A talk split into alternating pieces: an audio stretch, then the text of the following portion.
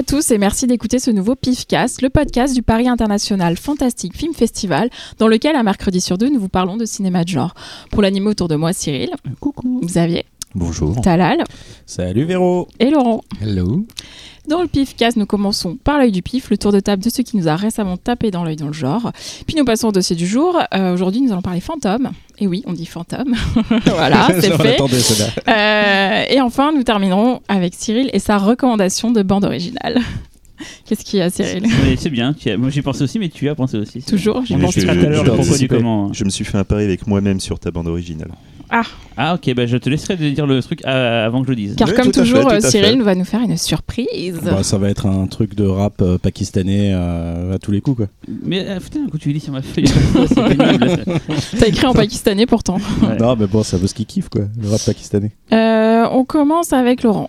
Ah bim, voilà, ça y est, c'est parti. Il, il écoutait Tu, pas. tu l'as regardé ou pas si, Parce que j'écoutais. Il se pas la regarder quand tu Non, Justement, ça, je la regardais pas, putain, je ne la regardais pas. faut faire Je aucun truc exprès. elle l'a triggeré, et sinon elle te repère et tac, c'est toi qui fais le. C'est c'est comme avec les gorilles, il faut Ouais, baisser ouais. les yeux. Quoi. Voilà, Ouais. justement, c'est ce que je faisais. Ah, en mais fait, euh, les c'est yeux, la- clairement, ne baissez les yeux. je- C'est la mauvaise tactique. Il faut l'affronter euh, frontalement. De quoi tu nous parles? Alors, euh, j'étais euh, j'étais en déplacement professionnel dans Ça, les Vosges. va nous raconter sa vie maintenant. Euh, donc j'ai- j'ai- j'étais au festival de Gérard Armé et donc je vais vous parler du, du film qui a raflé à peu près tous les prix là-bas, Euh, quatre prix si je ne m'abuse, dont le Grand Prix, euh, qui s'appelle Sainte Maude euh, de Rose Glass, euh, une réalisatrice anglaise dont c'est le premier long métrage. vous pourrez voir le film dans les salles françaises le 24 juin si je ne m'abuse, distribué par Diafana.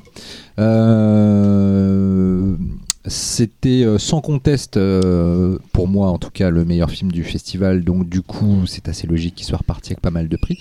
Euh, c'est l'histoire d'une jeune femme qui, qui est une aide-soignante et qui prend un nouveau poste dans une, grande bâtisse où, où vit une ancienne gloire de la danse immobilisée par une, maladie dégénérative. très grave et, et cette jeune fille Maud donc est une fervente croyante et euh, va peu à peu se persuader que sa rencontre avec, euh, avec cette, euh, cette danseuse est euh, un signe de Dieu qui lui dit qu'elle doit sauver cette âme. euh, voilà. Donc, euh, dit comme ça sur le papier, ce n'est pas d'une originalité folle. Vu comme Oh, ça, si, ce n'est pas d'une originalité folle.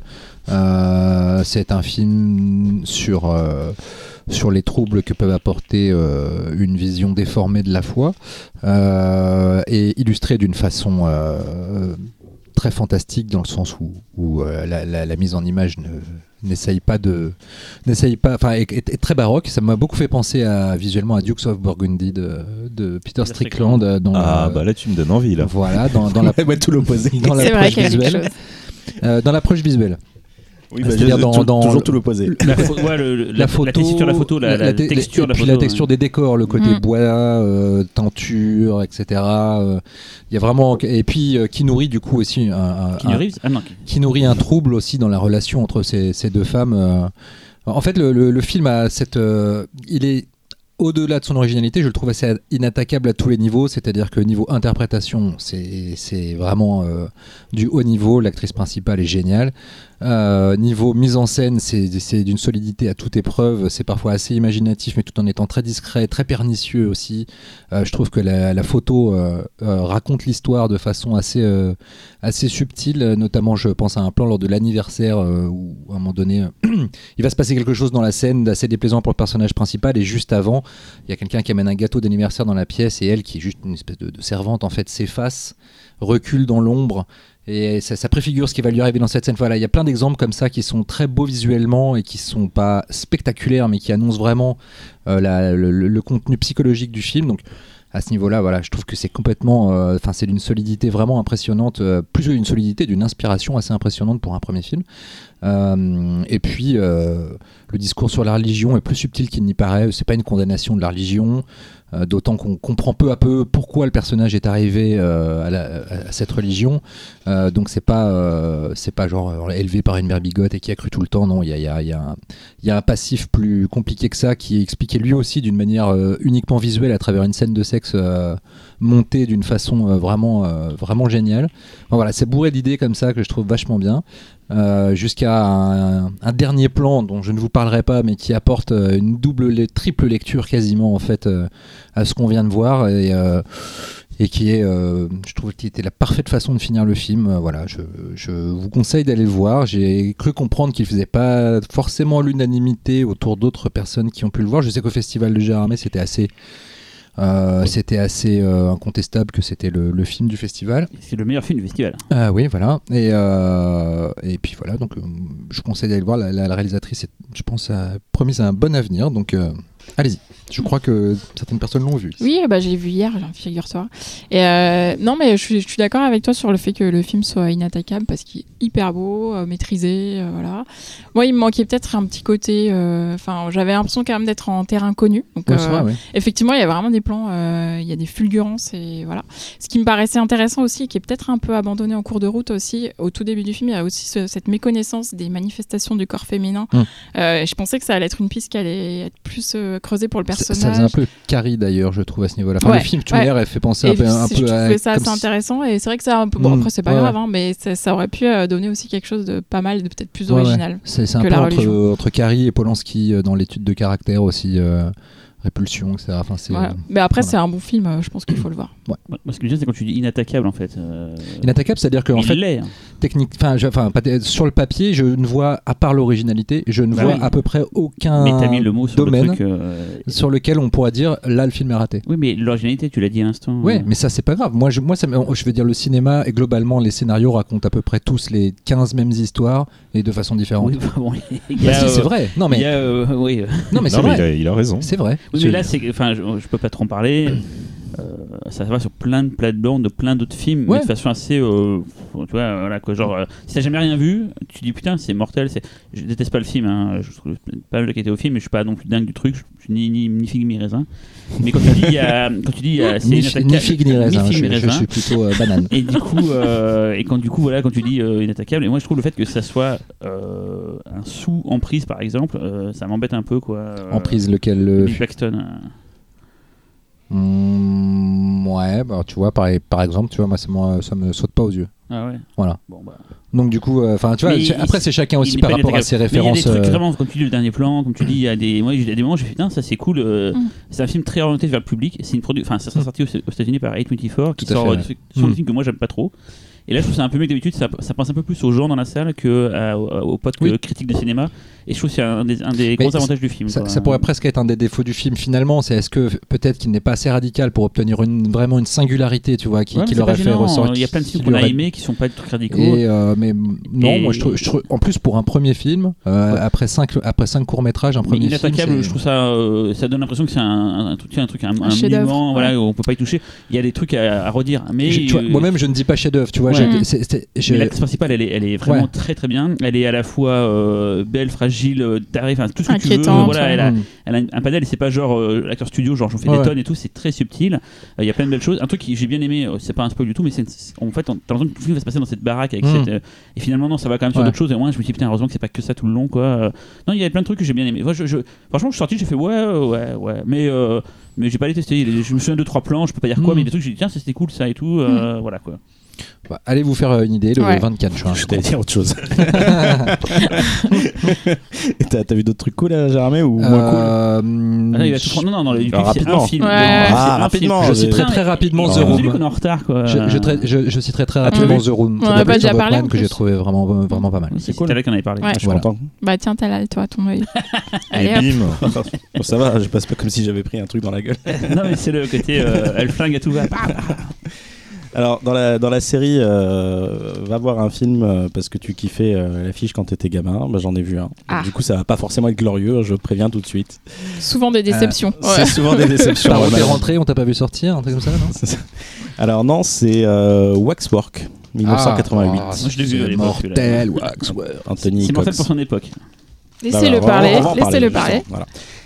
Alors, donc, c'est quoi? C'est le premier film d'Anthony Hickox. Donc, c'est euh, quelqu'un que vous connaissez peut-être parce que c'est le réalisateur de Hellraiser 3 et de Warlock 2 et de beaucoup de choses beaucoup moins connues et pas forcément très intéressantes. Warlock 1, c'est pas lui? Non, c'est pas lui. Ah ouais. Il a fait le 2. Euh, donc c'est un, monsieur qui a quand même euh, baigné dans le cinéma et surtout dans le cinéma fantastique parce que son papa c'est David Hickox, donc c'est le, le réalisateur de Théâtre de sang, le, le fameux film avec Vincent Price. Alors de quoi ça parle? C'est un groupe d'adolescents. bah, je, vais, je vais faire mon Cyril. J'ai pioché sur internet, donc je, je vais lire. Donc t'as fait une Aucune imagination, ces mecs, putain. C'est Ils ta- ont, c'est- c'est sa signature maintenant. film, ils Je peuvent peux- pas C'est un talent de savoir faute faire de un temps. résumé et moi je n'ai pas ce talent.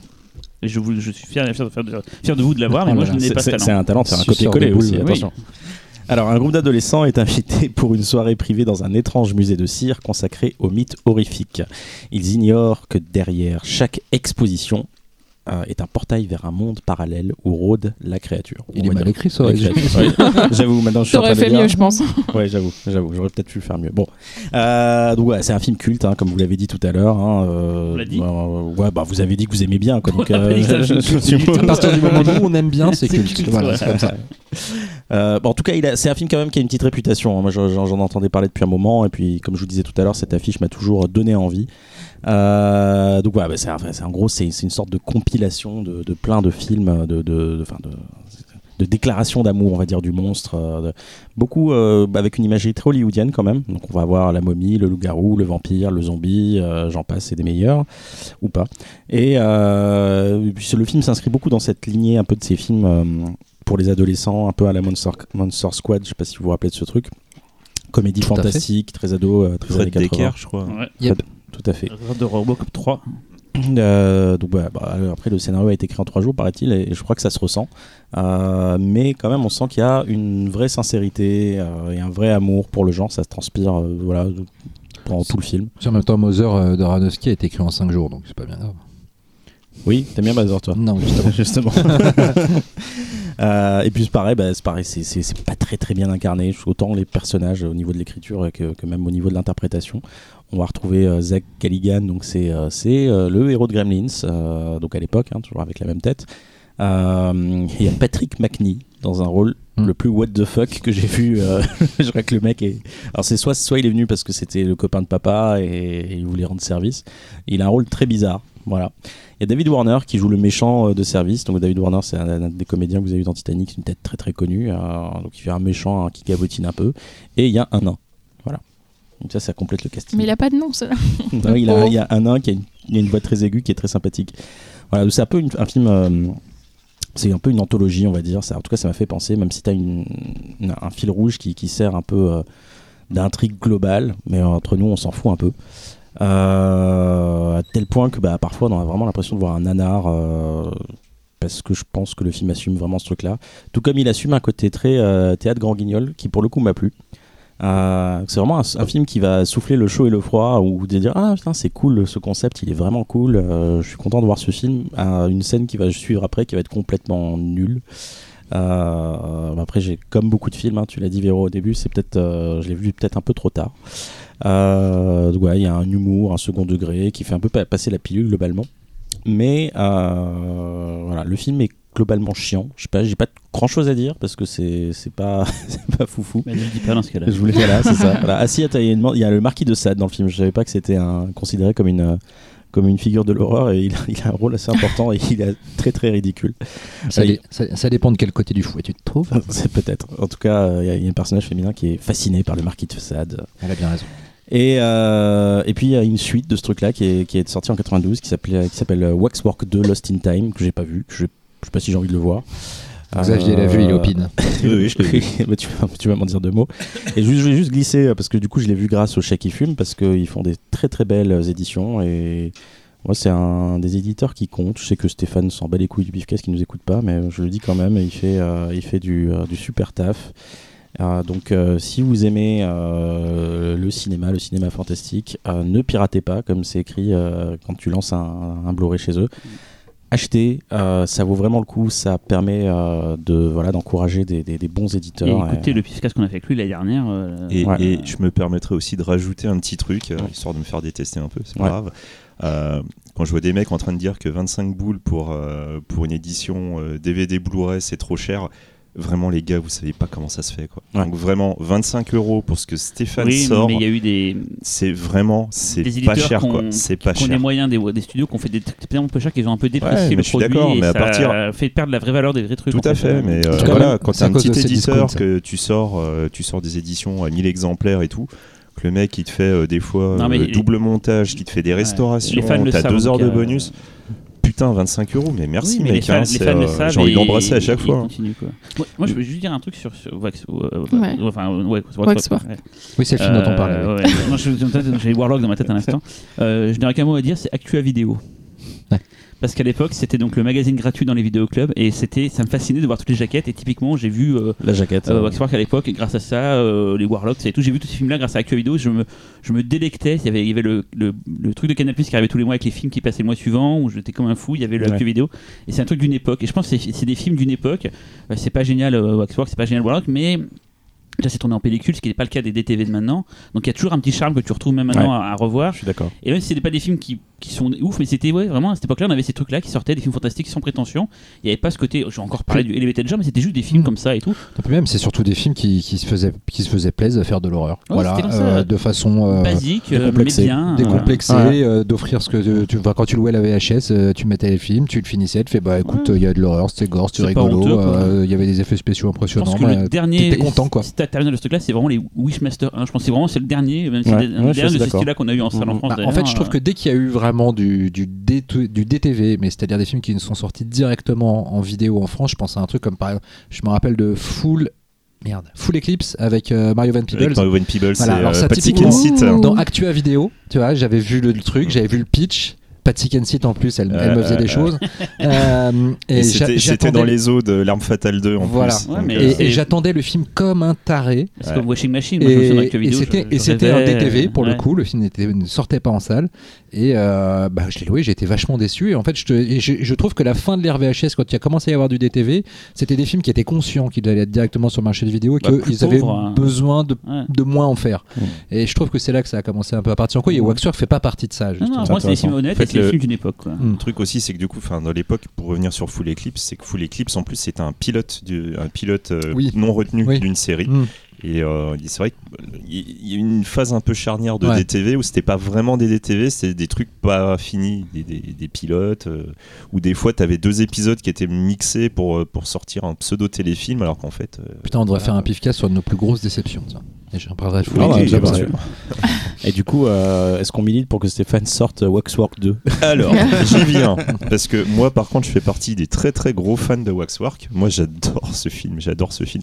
Il y a un côté Madeleine de Proust, je ne le nie pas. Moi, je l'ai vu euh, quand il est passé sur Canal. J'avais fissuré dessus. J'adore le film. Et quand Stéphane l'a sorti, vraiment, je me suis jeté sur la précommande hein, du titre. euh, il est à la maison et tout. Je me suis pas encore rematé le Blu-ray, mais j'attends que ça. Euh, moi, je suis on fire. J'adore ce film. Et en fait, ils avaient sorti, enfin sur Canal, ils ils avaient diffusé le 2 aussi. Et euh, du coup, je m'étais refait le premier pour me retaper le 2 derrière. Sauf qu'en fait, ça n'a rien à voir. Ouais, j'ai lu le pitch. En fait, c'est, euh, enfin, tout part de la main. Donc pour ceux qui connaissent Waxwork, euh, voilà. Et, euh, et en fait, c'est plus un délire un petit peu. euh, ah, putain, j'arrive pas à me souvenir du nom du titre du film. La, la pseudo suite de The Lovers. Euh, ah putain, un film de Choyark. Très Ah. C'est euh, euh, machin of Time là. Ouais, euh, Dans, ouais. les, dans, les, dans les non, du temps. machin. euh, non, c'est quelque chose of Time. euh, Ouais, ouais, ouais. Enfin, tu vois, c'est.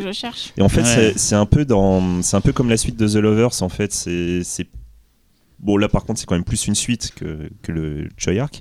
Mais voilà, c'est plus un délire temporel et tout. Et du coup, il y a une grosse grosse partie médiévale avec magicien et Ah tout. oui. Dans la nuit des temps. Dans une des temps, ouais. Voilà. Ah, Je me j'étais souviens. pas Dans la nuit des Trop temps. rapide. Et, euh, et euh, du coup, en fait, le, je crois qu'en plus le deuxième, c'est, c'est, c'est un, c'est plus un téléfilm en plus. Je crois que c'est un- là, par contre, celui-là, c'est un plus un des TV. Donc ça fait cheap. Mais euh, euh, à, che- à- à checker hein, et tout. Il y a euh, de mémoire, je crois que tu as David Carradine qui joue un, un magicien. Donc c'était euh, sympathique. Mais voilà, moi, c'est euh, comme je fais partie des gens qui avaient adoré Waxwork, euh, juste revoir les personnages, retrouver cette ambiance un petit peu campy, euh, bis. bah, moi, ça me faisait plaisir tout en ayant parfaitement conscience que le 2, c'est pas génial. Mais tu vois, c'est comme tu te tapes un film, tu as un univers, puis hop, tu as une sorte de suite. juste, c'est dans le même univers, juste. Voilà, continuer l'expérience, ça te fait plaisir. Je- je Voilà, vais tout. je vais faire Cool. passéiste, mais moi ça me manque cette époque en fait. Parce que les années sûr, 90, on a eu sûr. quand même la vache maigre en film d'horreur. les années 2000, c'était la torture porn à gogo, donc on a eu. euh, Ouais, c'était too much là. et je sais pas, je- je- ça me manque juste des films. Tu vois, j'étais content de voir Underwater, on en a pas parlé, toi tu en avais parlé, mais nous on en a pas parlé, mais Underwater, c'était- ça revient aux bases, un truc simple euh, hein. et qui fait plaisir à voir, où il y avait avant le film là, euh, dans l'espace, là. euh, Life, Life, Life c'est pareil. Ouais. Et mais merde, je suis content de revoir ça, de voir des trucs comme ça qui. Qui, qui font juste, même euh, sans un bruit, qui font juste le boulot en fait. euh, Ou, ou euh, Crawl de Aja, des, Ouais, voilà, des, des des- pures, bah, Crawl, des c'est pures parti séries B. des- euh, mes films préférés l'année dernière, parce que Mhm. vraiment c'est. Ou la Happy Birthday aussi. Ouais, voilà, c'est parlé. des trucs, c'est des trucs que j'ai voilà, envie de revoir. Ah, Happy et- Birthday, moi, il a, il a un petit côté postmoderne qui m'agace Ah ouais. euh, légèrement, mais. euh, sûr, mais ouais. assez, euh, tu Ouais, vois, euh, straight to the point, comme on dit chez Oui, les mais gens tu qui vois, parlent Happy anglais. euh. Birthday, typiquement, c'est du 5 millions de budget. Mm. Crawl ou Crawl, c'est du 20-25 millions. euh, Ouais, c'est pas des petits. Under, Underwater, c'est du 60 millions. Ce que je veux dire, tu vois, c'est que le truc, c'est que maintenant, c'est très rare qu'on investisse plus de 20 millions sur une série B. Voilà, tu vois, c'est donc euh, quand ça arrive, c'est cool parce qu'en plus, bah, récemment, ça a donné des trucs euh, assez sympathiques, mais euh, mais ça arrive assez rarement malheureusement. Et euh, moi, juste un petit détail pour revenir sur le chèque qui fume. Euh, Donc là, l'émission euh, aujourd'hui, logiquement, il a dû lancer déjà les précommandes de la nouvelle vague. Et dans le lot, il y a euh, Laurine, dont j'avais déjà Ah bah parlé. oui, oui. Ah oui, je que tu en conseille parlé. euh, Ouais, fortement ouais, ouais. de, de l'acheter. Et ce sera avec deux Giallo. Je crois que tu as Perversion Story de Fulci. Ouais. Oui, j'ai vu que la, Et surtout la, avait été lancée. la trilogie Imagine, euh, Ouais. où là j'en peux même plus quoi. Kaiju Ouais. gars. Là, là, maintenant, je, je commence à faire partie de ceux qui précommandent Day One, euh, vraiment. Ouais, Euh, bah, et- pareil. hein, là, Parce que c'est des beaux objets en fait. mais bien C'est sûr, vraiment des, ouais. des, des beaux objets. Déjà, moi en plus, moi je, pousse le vice à genre, moi je vois le titre, je fais ok, je prends. Et je regarde pas ce qu'il y a dessus, et quand je les reçois, là je retourne, et des fois je fais ah, et putain, la vache, il y a, il y a la Je blinde. sais pas là. si on l'a déjà dit quand parce que Stéphane était venu, mais il y a en plus une connexion avec le PIF, c'est que le graphiste du chèque qui fume, donc c'est Fred Ouais. qui a fait les deux premières affiches du PIF. En Tout fait. à fait, Euh, ouais. Je crois que Fred d'ailleurs nous écoute, donc coucou Fred, euh, voilà quoi. Et tout est connecté quoi. Et euh, je vais me donner la parole parce que dans la lignée de, de Talal euh, qui fantasme sur les affiches, moi il y a des films qui me font fantasmer par leur titre. Et un notamment avec un titre vraiment bizarre. Arrête de ramer, t'attaques la falaise. Euh, voilà. Euh, c'est La mort a pondu un œuf. ah oh, Dans le genre titre. euh, oui. Voilà. Et vraiment un titre. euh, Il n'y a pas que le titre qui est bizarre. Intrigant, voilà. Euh, donc c'est un film de 1968 euh, de Giulio Questi. Donc voilà, La morte a fatto l'uovo pour les pour les italanophiles, je sais pas comment on dit. Euh, donc c'est une coprode France-Italie. Donc du coup il y a dedans il y a Gina Lollobrigida et Jean-Louis Trintignant. Il y a aussi la suédoise Ewa Oling qui est sublime. Donc le pitch, c'est en fait, euh, bon, c'est pas facile à pitcher, mais voilà, je vais essayer. hein. je l'ai fait moi-même, hein, celui-là. Euh, c'est un couple d'industriels en fait euh, qui est dans le poulet. ça me rappelle OSS à chaque fois que je dis ça, mais bon, c'est pas grave. Euh, et euh, ils cherchent des, des solutions en fait pour améliorer la rentabilité de leur production. Euh, et donc ils essaient en fait de mécaniser la production. Donc du coup ça, ça met en colère leurs employés parce que ça remplace des hommes par des machines. Et en parallèle on voit que le mari euh, voit des prostituées dans des chambres d'hôtel et euh, ça donne à des pratiques euh, morbides. Euh, et en fait, euh, euh, ce couple vit avec la nièce, donc qui est jouée par la suédoise Ewa, Ew- Ewa Olin. Et en fait, elle a une liaison avec le mari et en même temps, elle fait des manœuvres pour, pour récupérer leur argent. Euh, donc en fait, j'avais lu euh, du film que c'était un film aussi déroutant que son titre. Euh, c'est tout à fait vrai, vraiment, c'est très étrange. Enfin, je sais pas si on va en parler après ensemble, mais, euh, mais ouais, c'est euh, une expérience assez étrange. C'est un mélange de giallo, euh, il a une forte charge sensuelle, sexuelle, mais qui est pas portée par euh, Gina Lollobrigida, qui est plutôt une mégère dans ce film en fait. Alors que, mais il y a même des moments où on la voit en sous-vêtements et tout, et elle est complètement, euh, euh, je trouve, désexualisée, alors qu'elle est sublime quand même. Euh, évidemment, il y a cette- ce discours un peu euh, social, politique sur la course à la consommation, à la surproduction, etc., euh, voire à, aller à des choses complètement monstrueuses. Il y a vraiment un plan assez euh, terrifiant.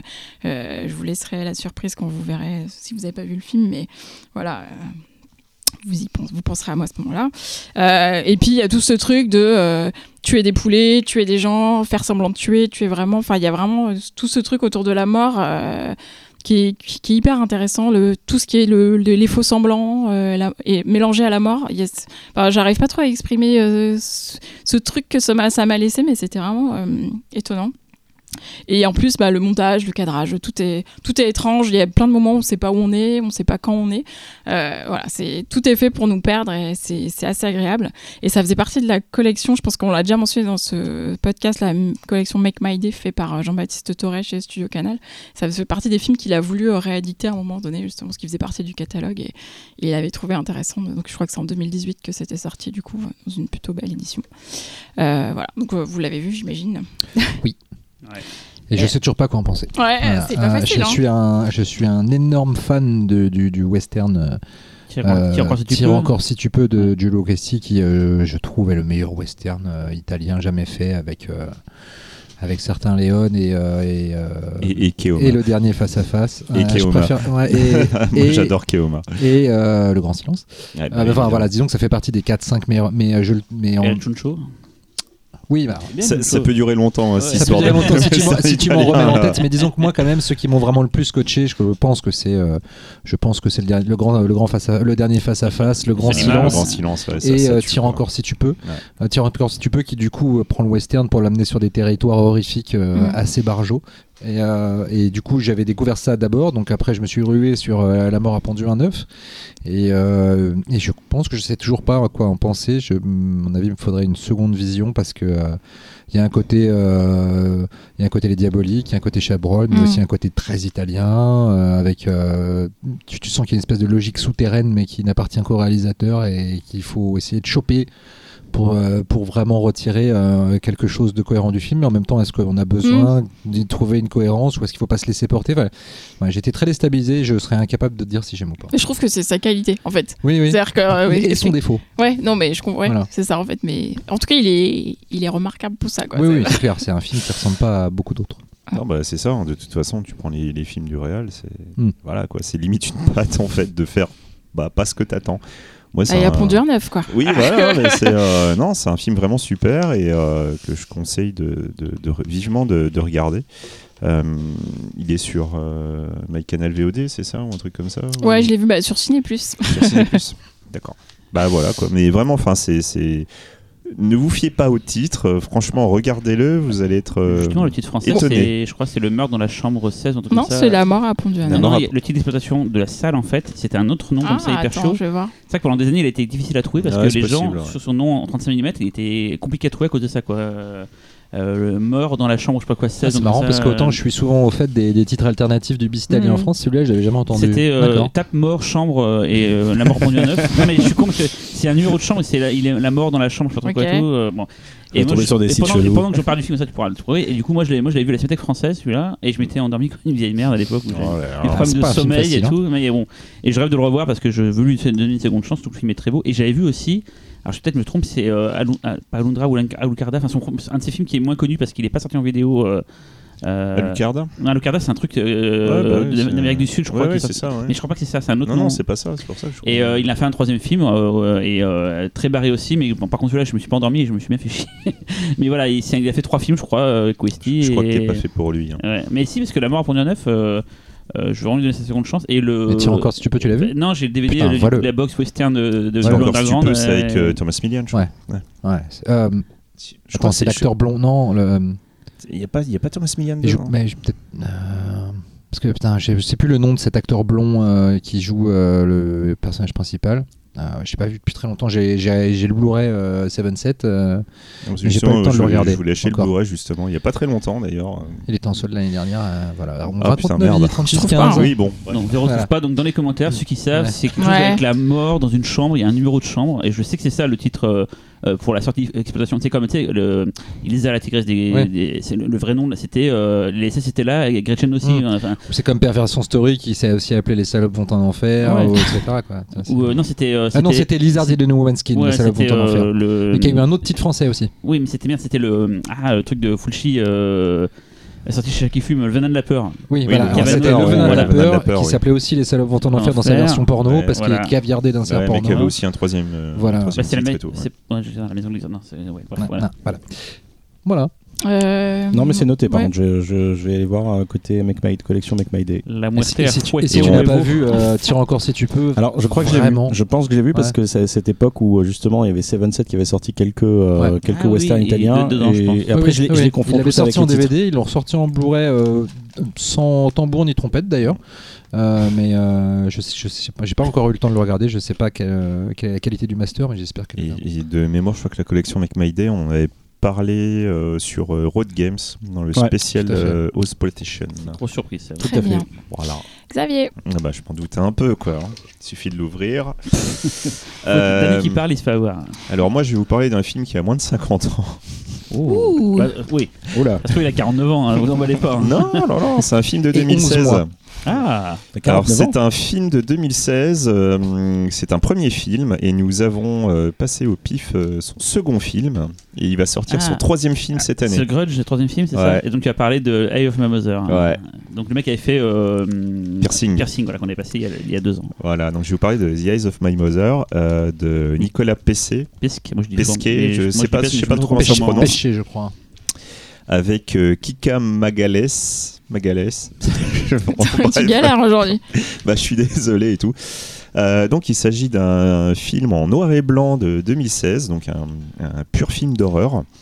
Euh, pour ceux qui auraient vu euh, Persing, euh, je pense que Ça ressemble pas à Piercing. C'est- non, ça ressemble déjà, ça ressemble pas à Persing, mais ça a la qualité visuelle de Persing. C'est un mec qui chiade ses films en tout cas. Euh, visuellement, ça tue quoi. Euh, moi, franchement, j'ai autant j'ai pas aimé Persing et euh, C'était quoi Persing déjà J'ai l'impression d'avoir vu. c'est une sorte de, de pseudo giallo euh, qu'on avait Un passé. mec qui veut, en- il veut tuer une nana, en fait, il va essayer de parler les annonces entre Ouais. une et tout, puis après c'est une sorte de jeu inversé Il, où il, fait un venir une prostituée dans une chambre d'hôtel parce qu'il veut la buter.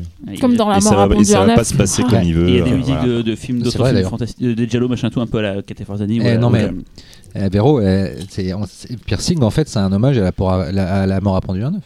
C'est quasiment euh, Bah ouais, en le même pitch, en fait, Sans les œufs. sans les œufs. Sans les Je l'avais pas dit à l'époque parce que je l'avais pas vu. Bon, je peux Oh là. Non, non, tu m'as dérangé un peu quand même. Pardon. Euh, donc oui, bah, c'est en- c'est un film en noir et blanc qui est donc un film d'horreur euh, qui est très proche quelque part euh, de torture porn, mais pas vraiment, sous couvert d'une esthétique très arty. euh, c'est visuellement magnifique. Euh, c'est vraiment un truc assez particulier. Donc si vous avez vu Persing, on a un peu le style visuel, mais au niveau de l'histoire, c'est pas ça du tout. Euh, donc en fait, dans The Eyes of My Mother, le film va commencer. On va suivre une petite fille qui vit avec son père et sa mère dans une baraque un petit peu reculée. Et un jour, donc le père, comme d'habitude, va partir au travail. Euh, la mère, qui est euh, portugaise, était une, ancienne chirurgienne et en fait, euh, régulièrement, en guise de passe-temps, elle apprend à sa fille à disséquer, entre autres, des vaches. Et, ce jour-là, en fait, elle lui a appris à retirer un œil et lui a montré ce que c'était que l'intérieur d'un œil. Ce jour-là va aussi être marqué par un élément important, qui est qu'un homme va arriver, un homme qui fait du porte-à-porte, et euh, cet homme va avoir envie d'aller aux toilettes. Et la mère, euh, bien qu'elle le sente pas trop, va accepter. Et c'était une très mauvaise idée, puisque l'homme en question est un psychopathe. Donc ce qui va se passer, c'est que très rapidement, il va buter la mère. Le père va rentrer, il va, euh, il va assommer l'assaillant. Et, et en fait, cet assaillant va être enchaîné dans l'étable. Et donc ensuite, on va suivre un petit peu la vie de cette euh, petite fille qui est témoin du meurtre de sa mère, qui vit de manière totalement isolée, sans amis, euh, sans rien. Elle va vivre autour de son père, tout en s'occupant de l'assassin de sa mère, dont elle a arraché les yeux et coupé les cordes vocales dans l'étable, et qui euh, et qu'elle va considérer comme étant son meilleur ami. Et euh, on va la suivre un petit peu dans sa jeunesse, et ensuite on va la voir à, à la- à l'âge adulte. Euh, le film peut être assez particulier parce qu'il a un, un aspect au niveau du montage, euh, au niveau de l'histoire, qui est à la limite de la tranche de vie par période. Donc ça peut être assez déstabilisant pour vraiment suivre l'histoire. De rien, c'est très proche de la mer. Ouais, c'est très proche de la ouais, ouais, c'est vrai, c'est vrai. Et, euh, mais euh, ce qui est très fort dans le film, c'est que en dehors de l'aspect visuel qui est vraiment magnifique, j'arrête pas de le dire, mais c'est euh, vraiment c'est un noir et blanc absolument sublime. Euh, ce qui moi personnellement m'a vraiment m'avait déjà marqué la première fois que je l'ai vu et, euh, et qui me marque toujours là au second visionnage, c'est son personnage principal. Cette petite fille qu'on va suivre en tant que petite fille, puis ensuite en tant que femme, c'est un personnage totalement monstrueux, mais en même temps, c'est un personnage magnifique, tellement il est pur et innocent. C'est, euh, il y a une dualité dans le personnage que je trouve euh, assez incroyable, et c'est vraiment ce qui fait la force du film. Autant l'histoire en elle-même, on peut considérer qu'elle est assez faiblarde, puisque c'est vraiment des tranches de vie, autant le personnage principal, vous allez adhérer tout de suite, même dans son étrangeté, son dans son excessivité euh, qui pousse à la monstruosité. Finalement, on a un personnage qui est profondément seul, un personnage qui est profondément isolé, et c'est juste un personnage qui a envie d'être aimé. Et euh, on va voir une manière très bizarroïde d'essayer de compenser cette solitude, essayer de, se faire aimer.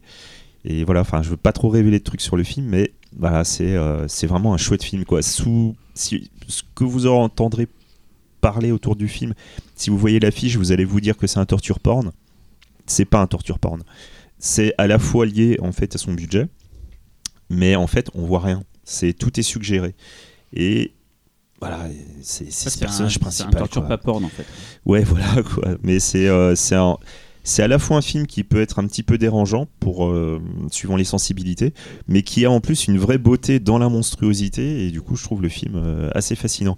L'actrice principale Kika, Kika Magalès, elle est incroyable. Alors je suis assez étonné que finalement après euh, elle a très souvent des seconds rôles, elle a joué dans beaucoup de courts métrages aussi. Je suis étonné qu'il n'ait pas plus de, de rôles principaux. Mais vraiment, dans ce film-là, je la trouve, euh, je la trouve mortelle. En fait, à la base, si j'ai voulu le revoir, c'est parce que moi, la première fois que je l'avais vu, et je crois que je t'en avais parlé à un moment, je voulais vraiment qu'on le prenne pour le pif. J'étais pas trop pour moi. Je sais que t'étais pas pour, mais bon, voilà. Et, euh, et du coup, quand on a, euh, on a passé Persing, moi j'étais on fire et tout. J'ai été super déçu en fait en voyant Persing. Et, Et là, euh, t'es allé voir The Grudge, c'est ça non, bah non, je, mais je- moi j'ai très envie de le voir du coup.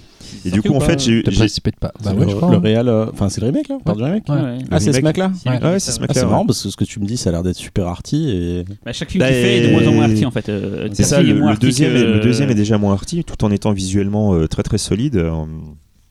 Euh, on est, euh, ouais, on est plus dans une esthétique un peu giallo, tu vois, en Pop- fait, dans pop. Persing. Après The Pop, Grudge, c'est- pop giallo, ouais. Ouais. voilà. Après The Grudge, c'est plutôt euh, solide visuellement. hein. C'est juste que. Ouais, après, il se- il rapproche du mainstream. Oui, il se rapproche du mainstream. gros mots, ouais. hein, Oui, c'est oui. pas une- mais il y, a- y y y y une certaine classe dans la mise en scène et dans le. Mais euh, bon, après, c'est Ouais, le scénario, après, après, scénar du après film. t'es qui est- inséré dans un truc comme The Grudge qui a déjà 12 000 films. Oui, c'est compliqué le problème, c'est qu'il écrit le scénar il a écrit aussi le scénar de The Grudge Ah et que, clairement, parce qu'il c'est- sait pas quoi, il sait pas quoi en faire. Il a une, il a une bonne idée qui est la fragmentation de la, de- des temporalités de la narration pour Ouais. Recoller les morceaux au fur et à mesure et comprendre en quoi le drame a touché plusieurs familles. Tu vois, Ouais, ça, c'est pas inintéressant. C'est pas inintéressant, mais c'était déjà dans les premiers japonais. Exactement. Dans les Et, téléfilms. euh, ouais, ouais. Et, euh, et puis au-delà de ça, euh, son personnage pas principal. Xavier passe- sur les Grudge. Ouais, hein. son personnage principal passe son temps au, euh, son, sa fliquette à Ouais. se poser sur une table, à ouvrir un dossier et puis à découvrir des choses qu'on voit en flashback. Et puis, enfin, non, franchement, c'est, ça me manque, Ah, ça manque d'âme C'est totalement. agressif Ah, hein. autant, autant que le premier remake du coup? Non, moi, je- le premier remake est bien meilleur. Ok. Le, le, le Shimizu, celui que Shimizu a fait aux US, Ouais. ah non, il est bien meilleur. Bah, bon, en tout cas, quoi qu'il en soit, The of My Mother, euh, je sais pas si vous l'avez vu. Moi, personnellement, je conseille de le voir. C'est pas un torture porn. C'est beau et fascinant. Mais Voilà. même, je me Mais- surprends que tu dises même Torture Porn parce que pour moi, c'est vraiment un film arty euh, et pas pareil, pas péjorativement parlant. hein. Oui, C'est mais un- tu sais, c'est- un- moi, je, je suis dans un beau film avec des séquences un peu dures, euh, mais ce qui a raison de moi, et qu'est-ce qui a pu avoir raison de moi, là, Xavier? Le Le noir et moi, blanc. je pense que déjà le non mais Le le, rythme. noir et blanc, Ah. le, Non, non, rythme, le rythme, pas le noir et mais blanc, le hein, rythme, le je, rythme. le rythme, je comprends parce que c'est très morcelé en fait et du coup c'est difficile d'avoir une histoire complète comme ça. je me suis dit putain les gens dans la salle ils vont nous. Cédric, il aurait voulu que la petite fille, elle coupe les cordes vocales avec du scooter Alors, derrière. vous avez tous entendu qu'il m'appelait Cédric hein, quand même. Euh, Cyril, pardon. Ouais. Oh là là. Non mais voilà, mais je comprends, je comprends au niveau du là rythme. là là là. Eh, faut, faut pas que Mais- ça passe ça. hein. Je pensais que tu Cédric Délédé, je dit, mais pourquoi il parle de Cédric C'est parce que j'ai passé euh, plusieurs jours avec euh, Cédric tu j'ai armé tu et, euh, et voilà. Il y a, quelqu'un d'autre qui l'a vu est-ce que t'appelles ta Non, femme Cédric aussi vu. Tu l'as Florent, pas tu l'as vu que t'as l'air d'en parler comme si tu l'avais vu. Si, si, si, c'est- c'est Piercing que j'ai pas vu. Là, donc euh, Xavier te montre ton Ah avis. bah oui, oui, non, je, tout, tout à fait d'accord. Bah, super. Non, Allez. mais en fait, j'ai pas grand chose à rajouter. j'aime quand on est d'accord J'ai sur pas ça. grand chose à rajouter. Euh, Celle-là, Cyril- j'ai pas vu, non. Non. Non, bon. Et Cyril, à Cyril chaque fois que je vois ton que j'a- œil j'atterre Cyril, mais Mon- mon œil- euh, non, tu m'avais mon- Avant de faire mon œil, Oui. tout au promo, on vient de lancer pour le festival Hallucination Collective un appel à crowdfunding pour financer un générique qu'on voudrait faire faire par Robert Morgan, dont j'avais parlé ici il y a quelques temps pour la- le, court-métrage Bobillet.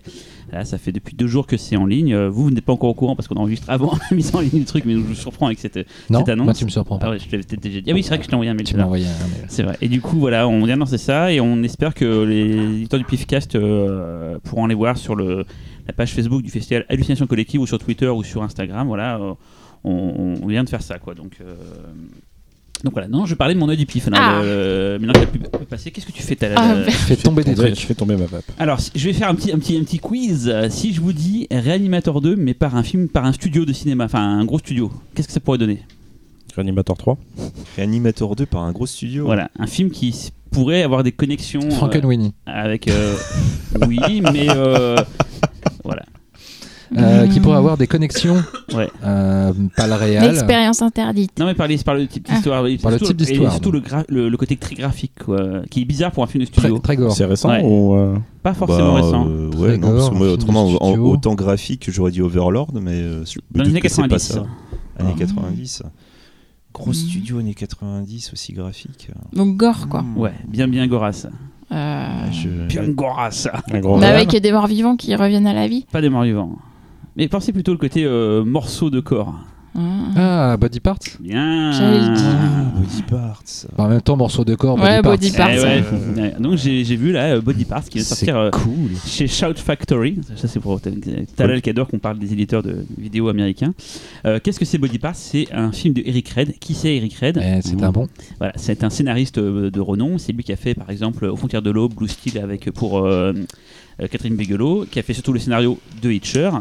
Et qui a réalisé malheureusement pas beaucoup de choses. Euh, Body Parts c'est son second film. Il avait fait avant un film qui s'appelait, euh, je l'ai noté tout à l'heure en plus, Cohen and Tate. Voilà. Ouais. Euh, C'est culte ça aussi. c'est un, voilà, c'est un réalisateur qui a, qui, a, qui a peu fait de choses, mais il, a- il a fait bien. Euh, Cohen and Tate, c'est un film noir. euh, et donc là, Body Parts, c'est quoi l'histoire? Alors je vais raconter l'histoire en, en lisant euh, un résumé, euh, Oh. mais qui est très court, il fait deux lignes, hein, donc c'est parfait. Amputé de son bras à la suite d'un accident de voiture, Bill Cruikshank se voit greffer euh, le membre d'un condamné à mort. Il s'aperçoit vite que ce nouveau bras n'est pas comme les autres. Ta, ta, ta.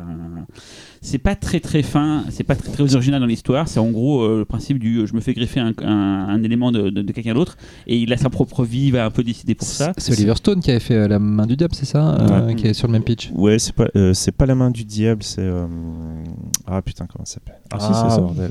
Ça me dit quelque chose. Enfin, Je pas, je pense ça me que semble pas que ce soit la main du diable, mais oui, il avait fait Hmm. un truc avec. euh, Bon, en, en gros, c'est un scénario assez basique qu'on a vu mille fois. Ce qui fait la force du film, je trouve, parce que je l'ai plutôt bien aimé, c'est que ça n'hésite pas sur euh, la violence. Et d'ailleurs, euh, Shot Factory a pu montrer un, montage euh, uncut du film. Alors, il n'y avait pas grand-chose qui manquait. C'était surtout au début. En gros, l'accident était, était, on va dire, euh, ellipsé dans la version qu'on a connue.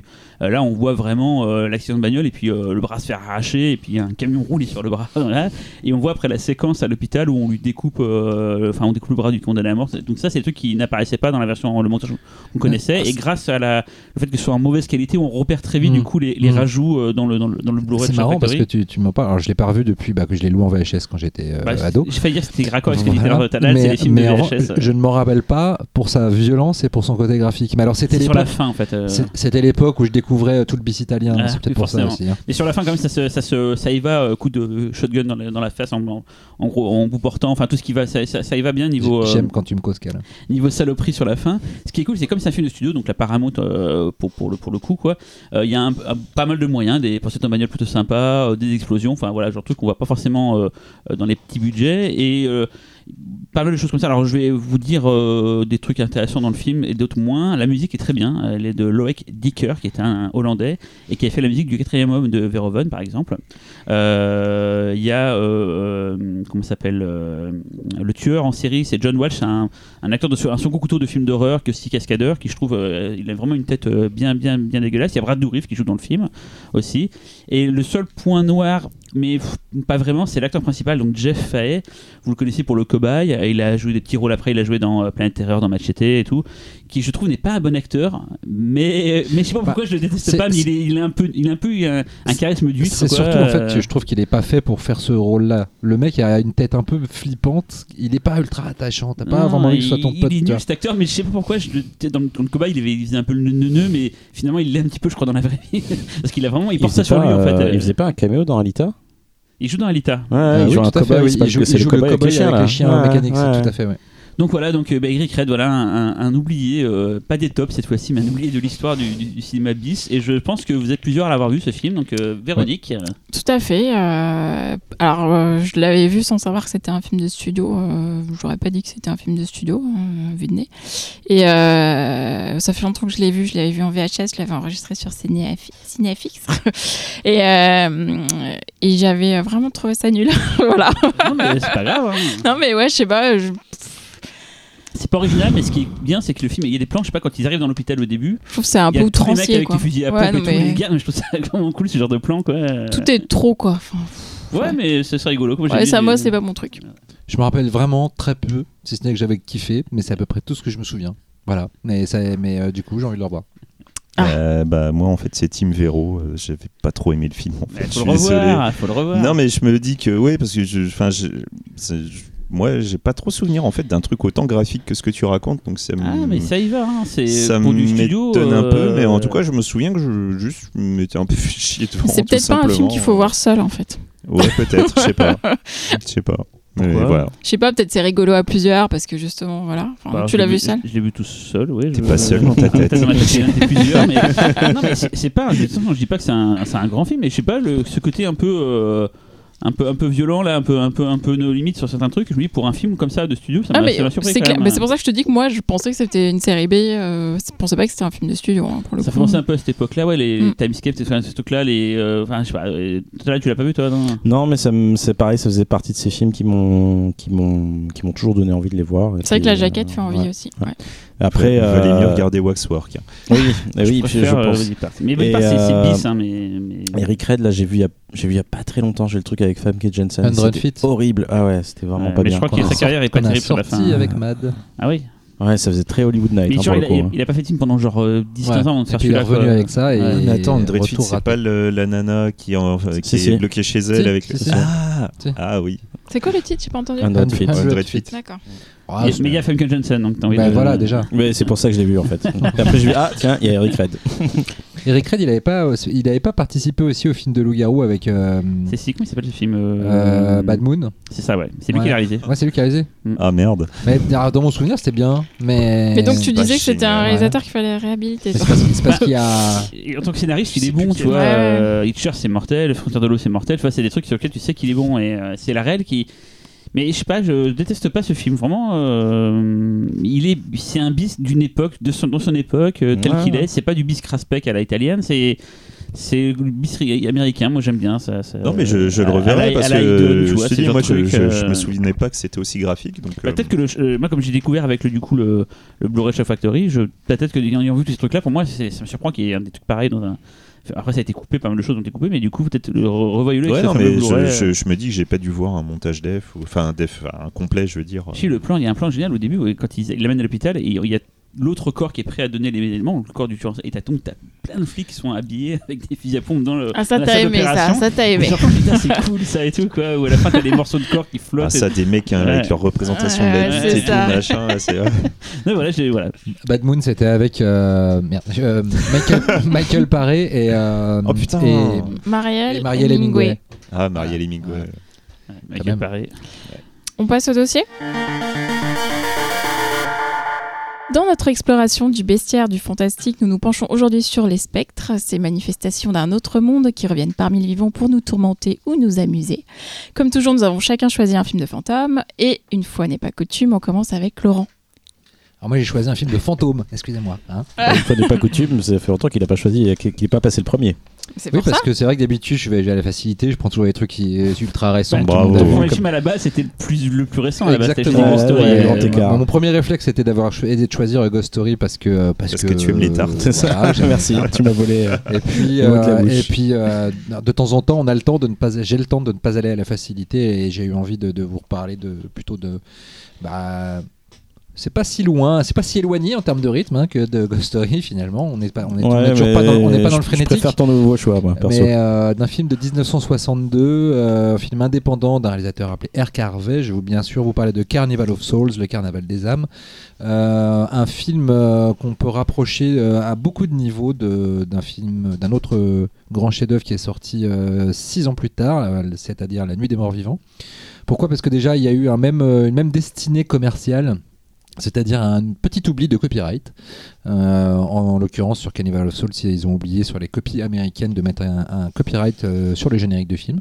Euh, ce qui fait que le film a été libre de droit immédiatement dès sa sortie, donc qu'il n'a pas rapporté d'argent à ses créateurs. Ceci dit, le film n'a pas marché de toute manière, donc ça leur a pas forcément rapporté énormément à cette époque-là en tout cas, Euh, car c'est un film qui a tourné dans les petits circuits de drive-in ou de salles indépendantes et qui a mis euh, bien 20 ans, voire 30 ans à devenir culte, euh, à force de rediffusion tard sur le câble. toute une nouvelle génération l'a redécouvert, l'a découvert et, a réussi à, y voir les, qualités qui sont siennes, d'autant aussi que le film a été exploité en salle expurgée de, je crois, une bonne dizaine de minutes.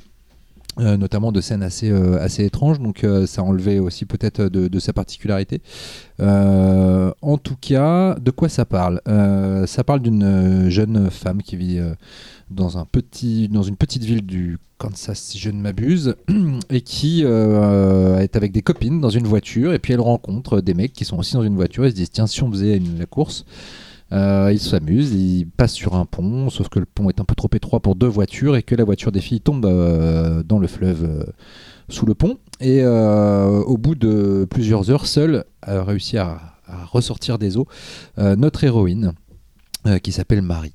Euh, à partir de là, euh, on découvre un peu qui elle est. C'est une, euh, elle est organiste professionnelle, donc donc elle joue de l'orgue. hein. Elle ne fait rien avec des organes, mais elle joue de l'orgue. Et, et elle doit justement quitter cette ville de- du Kansas où elle habite. Non, c'est pas le Kansas, puisqu'elle va. Non, elle va quitte le Kansas pour aller à Utah, dans l'Utah, plus précisément pas loin de Salt Lake City, ça a son importance, euh, pour, euh, pour devenir organiste dans, un, dans une église, cette fois, puisque avant elle n'était pas dans une église. Et euh, pendant ce trajet, puis après son installation dans cette nouvelle vie, elle a une espèce de d'étranges sentiments déjà de, de voir un homme blafard avec des yeux sombres qui lui apparaît et qui disparaît comme ça, qui a l'air de la poursuivre et un peu de la terroriser. Et puis elle a aussi des moments où elle n'arrive plus à connecter avec les gens, elle a l'air elle a l'impression d'être invisible aux yeux de tous. Euh, et euh, tout cela va évoluer vers euh, une conclusion on ne peut plus logique, mais aussi on ne peut plus originale pour l'époque. Vu que la thématique est celle des fantômes, vous avez compris où je voulais en venir.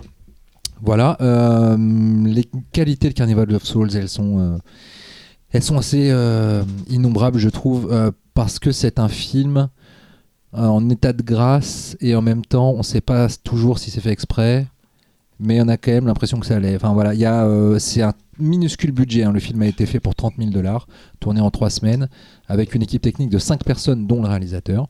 Euh, réalisateur R. Carvey qui vient euh, du film institutionnel et de la publicité. Un jour, il est, en fait, il est passé devant une, fête foraine, enfin plus ou moins fête foraine, abandonnée à Salt Lake City. Euh, il s'est dit tiens, il faudrait faire un film là-dessus. Il a contacté un pote à lui qui écrivait des films publicitaires et institutionnels. Il s'est dit tiens, t'as pas envie d'écrire un film Ils ont imaginé cette histoire. Ils ont réuni euh, de l'argent. On allait voir les, on allait voir les, commerçants de la ville euh, où ils habitaient. ils leur ont demandé euh, 500 dollars à l'un à l'autre, comme ça. Ils ont réussi peu- petit à petit à réunir le budget. Et en trois semaines, ils ont fait le film avec le matériel de leur boîte. De leur boîte euh, de, de publicité, de film institutionnel. Et ça donne ce, donne ce film très étrange, euh, à la fois euh, extrêmement professionnel en termes de cadrage, de photos, de travail sur le son. C'est vraiment, c'est vraiment très avant-gardiste.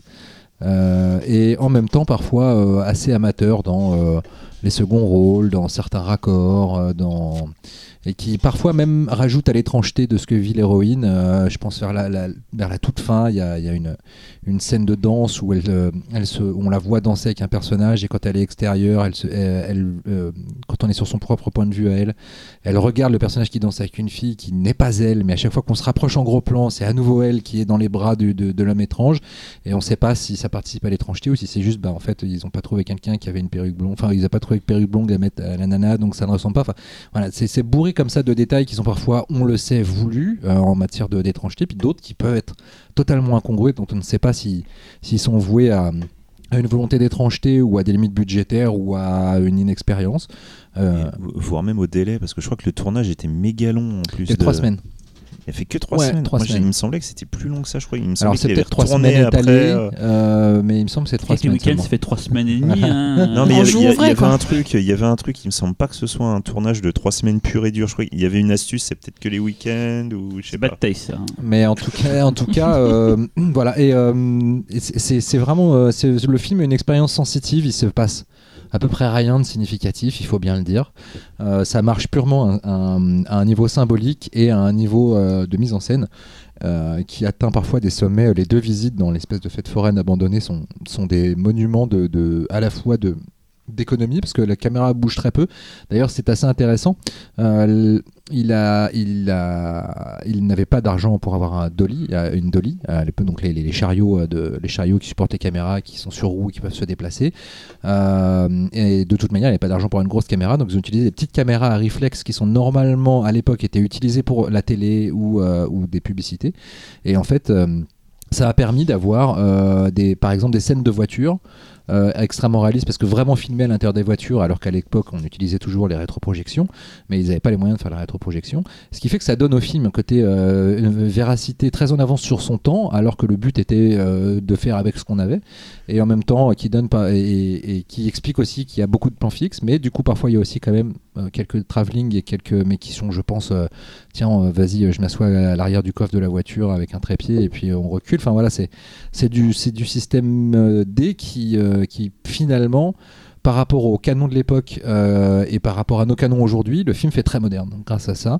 Euh, puis il y a vraiment, je trouve, un- un- un- une façon de filmer les décors, euh, etc., assez, euh, assez envoûtante. Et puis cette actrice, euh, venue de nulle part, euh, c'est-à-dire de New York, elle était, euh, elle était, je crois qu'elle avait étudié un peu avec Lee Strasberg, euh, repartie de nulle part assez vite, euh, puisqu'elle a joué après dans un ou deux films fantastiques, elle a rien fait. Elle n'est pas exceptionnelle. Il y a des fois où elle est très théâtrale dans son jeu, plus que d'autres personnes.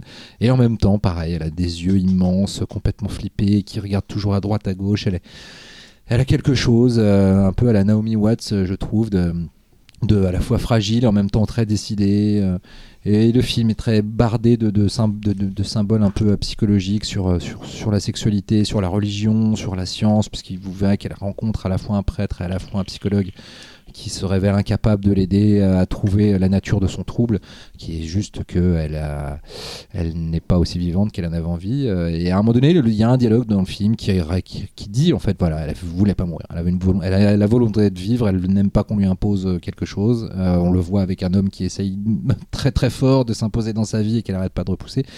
Et, mais bon, il y a un moment, sa nature fait qu'elle est rattrapée par, qu'elle est rattrapée par l'ordre cosmique des choses. Voilà. Donc c'est un tout petit film qui raconte des choses très grandes euh, avec des moyens à la fois très limités et en même temps euh, beaucoup de talent. Et euh, voilà, c'est un film qui est toujours aussi fascinant. Euh, après, euh, j'essaie de faire un calcul 5, ans- quar- 40 ans après sa sortie, euh, si c'est euh, 60 ans après sa sortie, bordel de merde. Ça fait En 20 ans, là. 2020, Voilà. ouais. Non, 60 ans, 60 ans, ouais, et euh, quasiment 60 ans, et euh, c'est assez dingue. Il y a eu un remake tout pourri, euh, Ah bon? voilà, dans les années euh, 80. Wes Craven présente. Fin 89, fin, fin, fin des années 80, si je ne m'abuse. En fait, à la base, c'est la- c'est la- la- l'actrice euh, Candace Illigos qui a, vou- qui a voulu écrire, qui a écrit un traitement pour une suite. Elle est allée voir un producteur. Le producteur a dit euh, Casse-toi avec ton traitement. Par contre, merci de m'avoir filé l'idée. Je vais faire un remake vu que c'est dans le, dans, le, dans, l'ordre- dans le domaine public. Et, euh, et en fin de compte, ça n'a assez peu de rapport et c'est pas bien. L'actrice qui veut faire la suite d'un film sur lequel elle a eu sa carrière, c'est pas un peu le syndrome Baby Blood C'est un peu ça. Parce Parce qu'elle n'a pas eu de carrière. D'ailleurs, personne n'a eu de carrière. Eric Harvey a disparu aussi vite qu'il qu'il est apparu, le réalisateur. Il est retourné dans l'institutionnel et la publicité. Il n'a jamais refait de long métrage. Il a un peu participé à la promotion du film quand il y a une copie euh, restaurée dans les années 90, je crois. Euh, mais c'est tout. D'ailleurs, apparemment, il faisait des interviews maquillées comme les fantômes du film. Euh, donc le mec était à fond.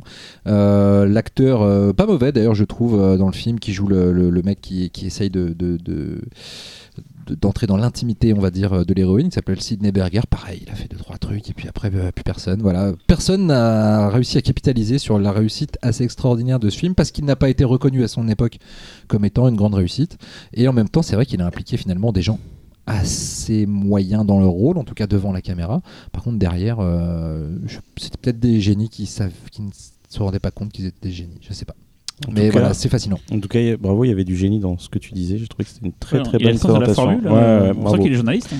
Oui, vraiment. Et je- enfin, j'avais, enfin, je me demandais comment tu allais parler de ce film, et je trouve que tout ce que tu as dit fa- faisait sens. Bravo. Quel susboule. Ah, Ah, c'est ah, incroyable. non, mais c'est, c'est mon pote, hein. je, je, je lui suce les boules Je vais je en veux, mettre y a- plein les bonnettes. je fais la remarque aussi, on quand même, il a le sens de la formule. Quoi. Mais grave, grave, grave. Et c'était spontané. et hein. rien je n'ai rien écrit. Il n'a rien écrit. C'est beau quand c'est tu parles, classe. tu sais. C'est pour ça que parfois mes chroniques sont pourries parce que j'ai pas l'inspiration. C'est jamais pourri, moi je trouve ça toujours formidable. oh là là là là. Non, je c'est t'ai. Euh, Non, je t'ai falloir que je me lave les C'est cheveux un beau après. caquet, là. Voilà. Qu'en avez-vous pensé, les amis? Euh, moi, personnellement, je te dirais que c'est- un monument du cinéma. Enfin, personnellement. Que t'aurais pas aimé, ça m'aurait surpris, euh, Xavier. Ah non, mais moi j'adore Carnival of Souls. hein. Moi je, j'ai vraiment je vénère ce film. Je trouve ça dingue et c'est euh, c'est à la base de beaucoup de choses dans le cinéma. Enfin, le, le- le film de fantôme doit énormément à ça, pas que le film de fantôme. Et le film de fantôme Le moderne. cinéma, oui, tout à fait. Le cinéma fantastique, le cinéma d'horreur, le cinéma de David Lynch Ouais, ouais. qui doit Eh énormément. ben, J'allais t'en parler. James Wan aussi. Non, je non, trouve. parce que moi je l'avais découvert le film pour l'occasion et Mm. j'ai toujours en souvenir, en, comme disait toujours, Lynch doit tout à Mm. ce film. Et ben ça m'a pas spécialement sauté aux yeux quand j'ai vu le truc en fait. euh, Si, Bah, justement, si, j'ai- si, non mais c'est vraiment quand tu regardes les premières œuvres de David Lynch, je Ouais. te garantis, hein, c'est il y a, y a Mais du même pas que Carnival les dernières. dedans. euh, Mulholland Drive. euh, Mulholland Drive, oui, si, Ah, si, ouais. Mulholland Drive, Ah, si, alors, oui. peut-être parce Oui, que j'ai tiré le truc jusqu'à jusqu'au bout, mais Une esthétique. j'avais ça en tête en voyant le film et je- je- j'aime beaucoup le film, hein, Mm. mais je me dis, mais putain, pourquoi tout le monde me casse le couille avec Lynch là-dessus? C'est pas du tout ce que j'ai retenu. J'ai plus la, Je sais pas, mais tu vois, The, euh, The Grandmother, par exemple, de David Lynch, euh, moi je trouve qu'il y, a un- il y a un côté Carnival of Soul dedans. Quoi. Mm. Soit Quelque chose, à la fois, euh, euh, quelque chose à la fois abstrait et spontané. ouais, j'ai c'est trouvé ça, ça, beaucoup ça. moins abstrait que les Lynch en fait. J'ai trouvé ça beaucoup plus concret finalement.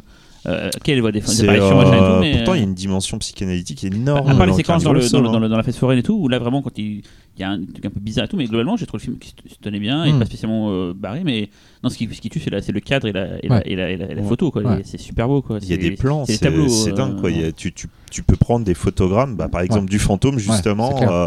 Quand il sort de l'eau. tu euh, prends ça, tu fais OK, c'est bon. euh, Moi, t'as je l'ai vu en. Blu-ray du coup et c'est, sublime. hein. C'est vraiment. euh, Mm. ça, ça Ouais, la copie euh, Criterion est Et magnifique. la copie Criterion. Ouais, ouais, c'est vraiment très beau quoi. Mais euh, en plus, il y a, il y a- il y a un côté euh, exploiter le décor. Enfin, je veux dire, c'est un décor. euh, tous les décors ils ont tourné, ça leur a coûté 25 dollars, 50 dollars pour réussir à y tourner parce que personne n'allait tourner dans ces trucs-là. Et cette espèce de fête foraine. Slash, euh, je sais pas, ba- base de loisirs abandonnée en plein milieu du Mhm, désert de mhm. l'Utah. C'est complètement dingue ce décor et il il l'utilise de façon magnifique. Et le plan où elle va, tu où elle voit le désert, tu sais, elle va devant une espèce de balustrade super Ouais, belle, bah un ouais. peu gothique, et elle, elle voit le désert devant elle. C'est complètement fou ce plan. Et Mais, mais justement, tu vois, c'est Carnival of Souls, c'est vraiment le genre du film où tu te dis, mais voilà, enfin, le cinéma, c'est Ouais, ça. Tu n'as pas besoin d'un budget de malade et tout. Mm. Juste un scénar simple mais bon, euh, des acteurs qui pas forcément, ils sont pas obligés d'être bons, mais juste ils arrivent à incarner leur perso. Du cadrage, du voilà, un petit peu le de son, sens, le du sound, son, le sound oui, design voilà. du film est, est- C'est- est avant-gardiste. C'est c'est peu de choses, c'est mais, à peu de choses. Oui, mais c'est peu de choses pour foirer aussi. Mais c'est hein. toujours Oui, les bonnes tout à idées. fait, mais- C'est toujours les bonnes idées. Le silence. mais c'est c'est génial quoi. Et C'est quand- ultra marquant Quand, comme quand film, elle passe dans l'autre marquant. monde à chaque, à chaque fois et, qu'elle a- et que plus personne ne lui parle, c'est l'idée est toute conne. Le silence. Mais tu Il y dis a- que le mec est peut-être pas conscient, mais tu vois, quand un mec est pas conscient, ça donne Ed Wood, ça donne euh, euh, les nanars qu'on passe à Nanarland. Et là, il y a Ce vraiment que je veux euh, dire, la pas que, conscience qui c'est rend que c'est que fous. tu sens que le mec a trouvé les bonnes solutions pour raconter son histoire. C'est que tu, je ne suis pas sûr qu'il ait, qu'il ait réalisé à quel point il était avant-gardiste. Ah, ça, t'as Tu d'accord. vois, c'est plus ça. sais pas à l'époque, c'est pas possible. Mais Après, ça se voit que tout est réfléchi. c'est- voulu, mais je, sais pas si le mec s'est dit bah tiens, je vais faire ça, ça me paraît être une bonne idée, ou si c'est si s'est pas rendu compte que c'était mais personne ne, oui. ne faisait ça à cette époque. c'est peut-être le principe de l'avant-gardisme, c'est qu'il Oui, le oui. fait à l'instinct comme il lui le sent, Mm. et c'est pour ça qu'après la cinématographie évolue, c'est que les gens maintenant Mais ça leur semble naturel après, et tout. euh. Je on- alors moi, c'est ce que j'adore avec le cinéma américain entre guillemets d'exploitation, c'est que encore aujourd'hui, il y a des films qui débarquent et dont tu n'avais jamais entendu parler. Euh, quand euh, Refn a fait une nuit euh, à, à la Cinémathèque française il y a quelques mois euh, pour lancer son label de VOD, euh, de SVOD là. Et alors, et je ne me rappelle plus du titre du film. Je vous invite à Il est sur sa plateforme d'ailleurs. voilà, il est sur Bain sa W, plateforme. je vous invite à, à retrouver ce film, mais il, il a montré un film qui est une espèce de, de truc chez les, chez les rednecks, un peu fantôme, mais pas trop. Et c'est à nouveau le même miracle, le même type de miracle des mecs. Un mec venu de nulle part, avec un petit matos, des acteurs pas ouf, mais il tire parti de son décor, il a une histoire à raconter et il, tire parti du pouvoir de l'image sans avoir de moyens. Et pareil, on se retrouve avec un film fascinant, etc. C'est un peu le même genre de miracle, un peu moins maîtrisé qu'Carnival of Souls, mais quand même, et euh, c'était pas le seul. Disons que je vais pas dire que R. Harvey a inventé le cinéma moderne avec, euh, avec Carnival of Souls, c'est faux. En revanche, dans son coin, il a trouvé des solutions artistiques euh, qui, qui étaient d'une modernité dont je pense qu'il se doutait pas, mais, mais en tout cas, tout est voulu, en revanche, pour moi. Ferro, t'en as posé quoi Bah, moi, l'aime beaucoup. J'étais contente de le revoir. Je l'avais vu il y a longtemps et j'en, gardais en fait euh, une impression que j'ai retrouvée en le revoyant, c'est-à-dire c'est une espèce de, c'est sourd en fait, c'est un Mm. film sourd euh, qui, qui t'enferme. Sa euh, musique à l'orgue, là, Voilà, c'est ça. euh. Et c'est, vraiment oppressant. Il y a vraiment des plans euh, fulgurants, comme tu dis. Et en fait, c'est marrant. j'avais pas du tout cherché d'infos sur le réal. Et tu dis, euh, en fait, il avait pas d'ambition d'auteur. En fait, c'est-à-dire que, comme tu dis, il a fait au mieux pour raconter cette histoire. Et du coup, ça donne quelque chose de, d'avant-gardiste, mais involontairement, certainement. Et, euh, et c'est, encore plus intéressant en fait euh, de savoir ça après Mm. coup, euh, parce que tu dis, voilà, c'est, c'est un génie euh, qui s'ignore, quoi. Enfin, Talal, tu l'avais, tu, tu l'avais déjà Oui, vu? oui, je l'avais Ouais. déjà vu. J'ai pris beaucoup, beaucoup de plaisir à le revoir. Et puis euh, aussi dans cette magnifique copie de Criterion. Et, euh, et c'est un film qui te rappelle aussi que euh, la spécificité du cinéma fantastique, on va dire, quand tu n'as pas d'argent, c'est peut-être un des rares euh, genres cinématographiques en fait où euh, bah, quand tu as un petit peu de talent, peu de moyens et il faut que tu tournes en fait, tu tu- il y a des fulgurances euh, comme, Mm. comme celles que vous avez citées. Et bah, je trouve ça Il y a brillant. d'autres genres, genre la comédie, tu prends Clerks, c'est un film qui n'a pas d'argent. Oui, euh, oui, oui. Mais en fait, en fait pourquoi? Mais Parce Clark, que ça repose moins sur la mise en scène. Voilà, Ouais. c'est ça. C'est que c'est vraiment, c'est c'est le, le, le fantastique par excellence. Quand il y a un, un metteur en scène derrière, ben voilà, c'est des films Ah, ok, ok. euh, de, voilà, de metteur en scène. Et, et, euh, on parle beaucoup de la co- copie Criterion et un beau DVD euh, Wildside euh, quand même. Qui Et est Chat qui fume aussi. euh, et Chat qui fume. Et- fume, et- ouais, sorti, les ouais. de droit, il y en a plein qui le sont. Ouais, voilà. Et, euh, Je le sors le mien la semaine prochaine d'ailleurs, je sors ma version. Non, il y a de belles copies, donc euh, le, le- le film En est couleur. facile. Le film est facile à trouver et euh, en je- version accélérée. si vous le connaissez Bah, pas, il est sur archive.org, il est sur archive.org, mais si vous voulez le voir voir dans une bonne qualité, il y a des il y a des solutions qui existent parce que je crois que sur archive.org c'est un, un fichier à 500 mégas, un truc comme ça. C'est pas, vous n'allez pas le voir dans les conditions optimales, mais en revanche il y a des possibilités Ah. de le voir dans des conditions optimales et il faut parce que vraiment la, le, la qualité du a, cadre. il y a euh, un Criterion UK, Voilà, euh, oui. c'est celui que j'ai personnellement et voilà, il est dézonné, donc euh, allez-y, c'est voilà, peut-être vous l'avez peut-être à 15 euh, 15-20 euros quoi. Voilà. Et si vous l'avez pas vu, si ça vous fait un peu peur parce que c'est un petit budget noir et blanc euh, en, en- en 1.33 euh, des années 60, euh, détrompez-vous, c'est euh, c'est un petit chef-d'œuvre. Allez-y. Je fais plus soin. on change de pays avec euh, Xavier et d'année Et aussi oui. d'ailleurs. Oui, oui, on change euh, de, en tout. Ouais. Parce que là, ça. Ouais, vous allez pas comprendre ce qui vous arrive là. Donc moi, je vais vous parler de House. Est-ce qu'on change tant que ça dans l'idée, dans la, Non, dans l'idée, dans la- non.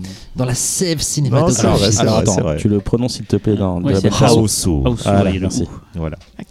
Donc un film japonais de 1977 réalisé par Nobuhiko Obayashi. Donc euh, dans ce film, qui comme vous l'aurez compris est un film de maison hantée, euh, nous allons suivre une jeune lycéenne qui s'appelle euh, Angel, qui euh, suite à euh, un différend avec son père qui s'est remarié euh, voilà, enfin bon, euh, va décider pour les vacances d'été de partir euh, en fait euh, dans le, village d'enfance de sa mère avec euh, six de ses amis. Et euh, elle demande à sa tante qu'elle n'a plus vue depuis euh, une vingtaine d'années, euh, quasiment, enfin peut-être pas 20 ans, mais au moins une, dizaine d'années, si elle et ses amis peuvent venir pour l'été chez elle. Donc cette brave dame va leur dire mais bien sûr, viens chez moi. Et lorsque les jeunes filles vont arriver dans la maison, très rapidement, des événements étranges vont arriver. Sauf que quand je parle d'événements étranges, c'est Sous acide. oui, voilà, sous acide, puisque en fait, je vous parle donc d'un film, une sorte de comédie horrifique expérimentale où le réalisateur aurait pris de la drogue euh, à peu près à toutes les étapes de production du film C'est euh, pour beaucoup, c'est considéré comme un des films les plus fous du monde. Bon, dans la réalité, c'est faux, euh, quand même plusieurs films comme ça. Par contre, en film de fantôme et en film de maison hantée, oui, c'est le film le plus fou. Vous trouverez pas. Et même mieux. parmi euh, l'exploitation japonaise, c'est quand même un des sommets de, de, de Ah, bargitude. c'est- Parce voilà. Et du vrai barge, pas du faux barge à la sushi Non, non, mes couilles. non, non, Voilà, là, parce que- on est parce dans le que- pur et dur. Là. Voilà, parce que c'est pas c'est pas un film qui gagne à être connu pour ses excès graphiques, mais si, mais, Mais pas, les- aussi- mais pas ceux auxquels vous pensez. Voilà, Voilà. c'est euh, c'est difficile à vous exprimer ce que vous allez ressentir euh, devant Aosu. Euh, c'est euh, c'est un film qui se vit, c'est une expérience, on peut dire. C'est une, ça fait partie de ces rares films qu'on peut vraiment qualifier d'expérience cinématographique. Quand vous l'aurez vu, vous allez juste pas en revenir. Alors après, attention, hein, c'est pas juste une expérience. Moi, c'est un film que j'adore personnellement, qui est complètement foutraque, comme euh, ce que les délires japonais ont l'habitude de nous montrer, mais qui, dans son délire, va tellement loin, ça en devient fascinant et on a envie de continuer, d'aller jusqu'au bout. Et, euh, et c'est un film qui a énormément marqué les esprits. C'est euh, c'est un truc clair. de fou. Je pense que Sam Raimi Mais entre autres entre autres. Et en fait, bah, tout ça, ça vient en, ça vient à l'origine en fait de deux personnes. Donc, euh, en priorité, donc euh, Nobuhiko Bayashi, euh, qui est donc un réalisateur de publicité, qui était déjà très connu à l'époque pour des publicités extrêmement barrées. Donc, si je vous parle de publicité japonaise, les, si vous regardez des publicités des années 70, les plus barrées que vous trouverez, il y a très forte chance que ce soit lui qui les ait réalisées. C'est, c'était un peu un maître dans le genre, c'est limite sa marque. Euh, pour essayer de vous faire comprendre l'étrangeté du film, il faut même comprendre son origine. Et en fait, il faut comprendre que donc c'est un film qui a été produit donc par la Toho, et en fait à l'époque, il y avait un film qui avait énormément marqué les esprits aux États-Unis, qui était donc Les Dents de la Mer. Donc la Toho euh, voulait capitaliser et voulait faire Les Dents de la Mer japonais. Donc ils ont commencé à demander à Nobuhiko Obayashi euh, de plancher sur l'idée. Ils avaient mal compris le titre en fait. Et en fait, euh, Obayashi a décidé de demander à sa fille ce qui, euh, enfin les trucs qui pouvaient le plus lui faire, le, plus lui faire peur. Et elle a commencé à, donner des idées assez étranges euh, sur une histoire de miroir, des matelas qui se jetaient dessus pour la bouffer, plein d'éléments comme ça. Et parallèlement, il travaillait avec un, un scénariste, donc qui est Shio Katsura, qui lui, par contre, s'était euh, inspiré en fait d'un euh, euh, d'un- auteur anglais qui est donc Walter Delamare pour, euh, pour une histoire en fait une famille qui va voir un membre de la famille dans un endroit reculé et ils vont ils vont un peu mal finir. Et en fait du coup tout ce film est créé dans un mélange entre un japonais barge, les cauchemars d'une petite fille et un scénariste qui s'inspire d'un auteur classique anglais pour arriver à un remake des Dents de la Mer qui n'en est absolument pas. un. C'est c'est la magie du film, très beau. Imaginez un mélange entre euh, Kwaidan, euh, Alice au pays des merveilles et Evil Dead 2. Voilà. Ouais, ouais, mais rajouter un peu de drogue en plus dessus et là on se rapproche. Et enlever les requins. Voilà. Euh, le film est aussi assez étrange euh, de par le, le- le jeu des acteurs, puisqu'en fait les, les sept jeunes filles sont en fait des, euh, des mannequins Bah, je comme dans les le- pubs. Ouais, c'est des qui, idoles, non qui euh, sont non c'est pas des idoles en fait c'est des mannequins qui jouaient dans des publicités majoritairement et qui avaient déjà bossé avec Kobayashi c'est pas des actrices euh, dingues en fait la seule actrice qui est vraiment une actrice euh, une pure La- et dure la tante. c'est Ouais. la tante Mm. Et, et le chat. Ouais, le chat aussi. Mais le chat, on va en reparler plus tard.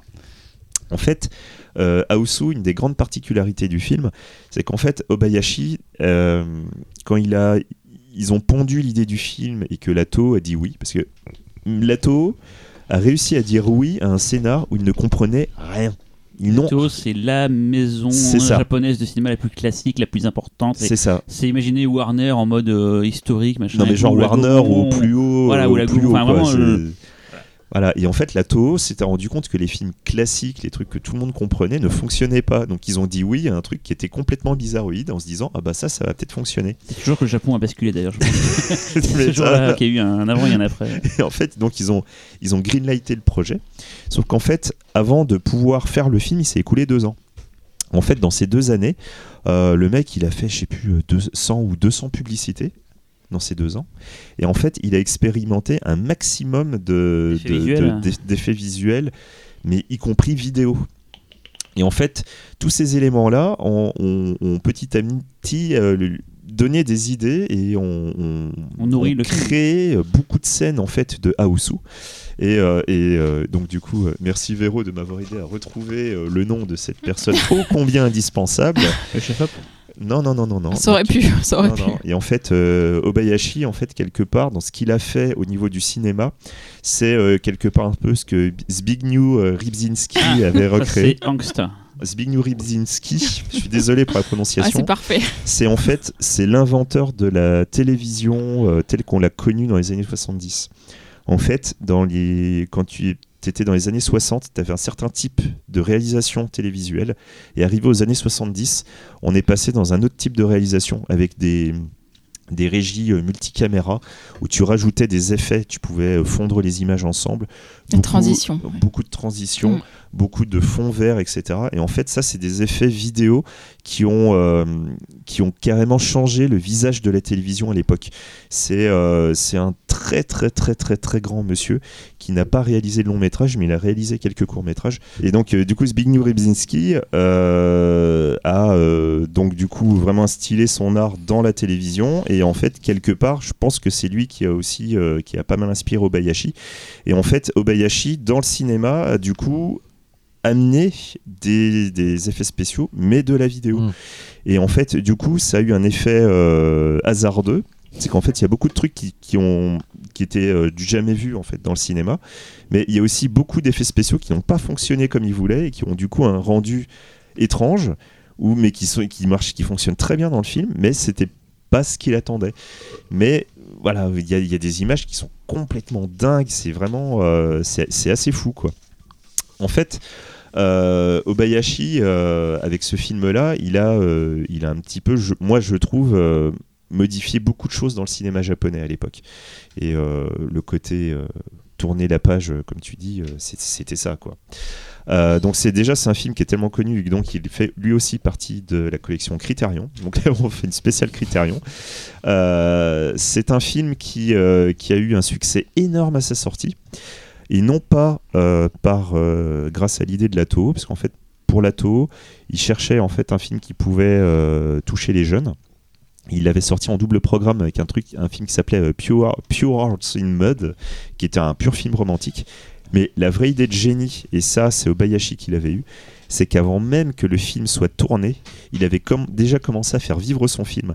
Et en fait, comme il a beaucoup bossé dans la publicité, il a eu l'idée de génie de créer Un déjà tout un ensemble d'éléments qui gravitaient autour d'un film qui n'existait pas encore. Donc il y a eu un manga qui a été créé, qui a eu un succès monumental. Putain, je veux le lire. C'est DJ Il y a Abrams eu- avant l'heure en fait. Il y a eu une Cloverfield, série, euh, euh, une série radio qui a été diffusée, qui pareil a eu un succès.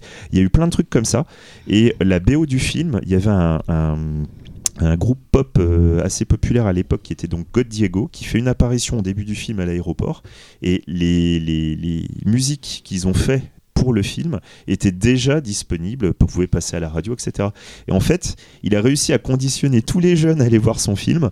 Du coup, le film a absolument cartonné au Japon. Bah, en fait, il a fait ce que Spielberg a fait sur les Dents de la Mer. Il a Exactement. créé le, le marketing, ce C'est qui est ça. devenu plus tard le marketing habituel pour le cinéma, qui a été créé par les Dents de la Mer. Et... Et justement, et c'est là où c'est intéressant, c'est qu'en fait, le mec a essayé de, enfin, on lui a commandé en fait un remake de la Dent de la Mer, des Dents de la Mer, mais en faisant un film de maison hantée, quelque part, il a réussi à recréer les Dents de la Mer en reproduisant les schémas des Dents de la Mer.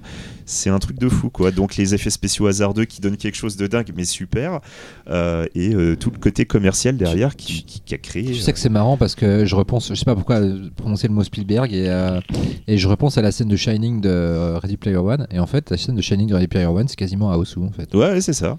Exactement. Putain. Mais je vais, il y a, y a aussi d'autres trucs, c'est que le, le- le Alors. film, le film, non mais le film, Ah si, effectivement, des gens qui vont dans un lieu hanté mais qui vont comme s'ils étaient en colonie de vacances avec, À- à euh, à la. Scooby-Doo quoi. Aosu est Ouais. sorti aux États-Unis. Il est sorti aux États-Unis. Et, euh, et euh, par exemple, il y a un film, c'est ma- c'est très marrant que tu en parles parce que il y, a une- il y a un hommage à Osu dedans, c'est Frankenweenie. Ouais. Le film, hein, le film, pas Mm. le court métrage, le film. Mm. On retrouve le chat de Osu dedans. Il y a un Ah. autre hommage. Alors par contre, je demande confirmation. Si quelqu'un a cette confirmation, je suis curieux. Et on est très nombreux à avoir pensé à ça parce que moi j'y avais pensé. Et du coup, j'ai cherché sur le net et j'ai vu dans énormément de forums des, des personnes qui posaient cette question. Si oui ou non, le piano qui tente de bouffer Mario dans Mario 64 est un hommage à Osu. Moi, je pense que oui, mais voilà. Si quelqu'un a la réponse, Ah, c'est le Mario même. 64 euh, dans cette émission, je découvre. euh, Il y a des chances quand même, C'est le même sur- pays. Bah, donc, Tout à l'heure, je ouais. vois le dos de ses notes et je vois piano Mario 64. Je me dis, qu'est-ce qu'il va dire Qu'est-ce qu'il va dire bah, voilà. Mario Bava, c'est Non, ça. je voulais absolument en parler parce que ça, c'est vraiment un truc qui m'a qui m'a marqué. Mais Quoi. t'as fait combien d'étoiles sur Mario 64, euh, Xavier euh Oh, je sais plus du tout, mais pareil, j'a- j'adorais le, le James Bond aussi. Putain, le James Ah, Bond. Ah, oui. Tu sais- à la fin, on se faisait les duos au couteau avec mes potes et tout. On a euh, tous fait des trucs débiles. Alors ça, C'était c'était pas débile, ça, ça, euh, c'était bon, on c'est au kiffait, couteau. ça, c'était vraiment la plus belle digression. Elle est cohérente, ça reste le Japon. Non, c'est rare, donc c'est On a- anglais. on n'a toujours pas parlé du chat avec les yeux qui s'allument. Non, mais je, bah, voilà. chat. Je sens que t'as l'air Le le truc sur le film. Le, le Hein truc étrange avec ce film, c'est que c'est à la fois un film qui a cartonné. Il y avait un, un magazine japonais euh, il n'y a pas très longtemps qui avait demandé euh, à, des, à des jeunes réalisateurs de définir quel était pour eux un des films euh, majeurs du Japon. Bah, étonnamment, c'est Aosu qui était sorti. Certes, ça a été un gros succès. À l'époque, les critiques soit n'en parlaient pas, soit défonçaient le film. Et en fait, maintenant, il a une sorte de statut culte où en fait, on sait pas trop si c'est un chef-d'œuvre ou si c'est un petit peu gênant pour la Toho d'avoir produit un truc pareil.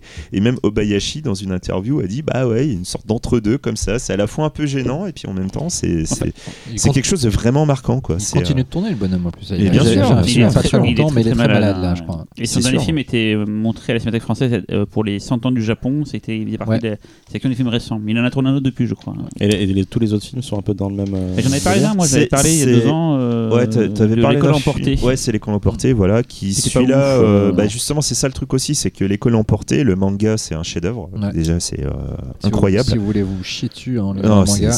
Et le film est. dingue. Et du coup, quand tu vois ce réal, tu vois, tu vois ce Bah, manga, tu te dis ça va être le monumental. C'est pas assez décevant. Moi, après, il y a, il y a- il y a quelques films, je pense que j'en parlerai un jour dans le podcast.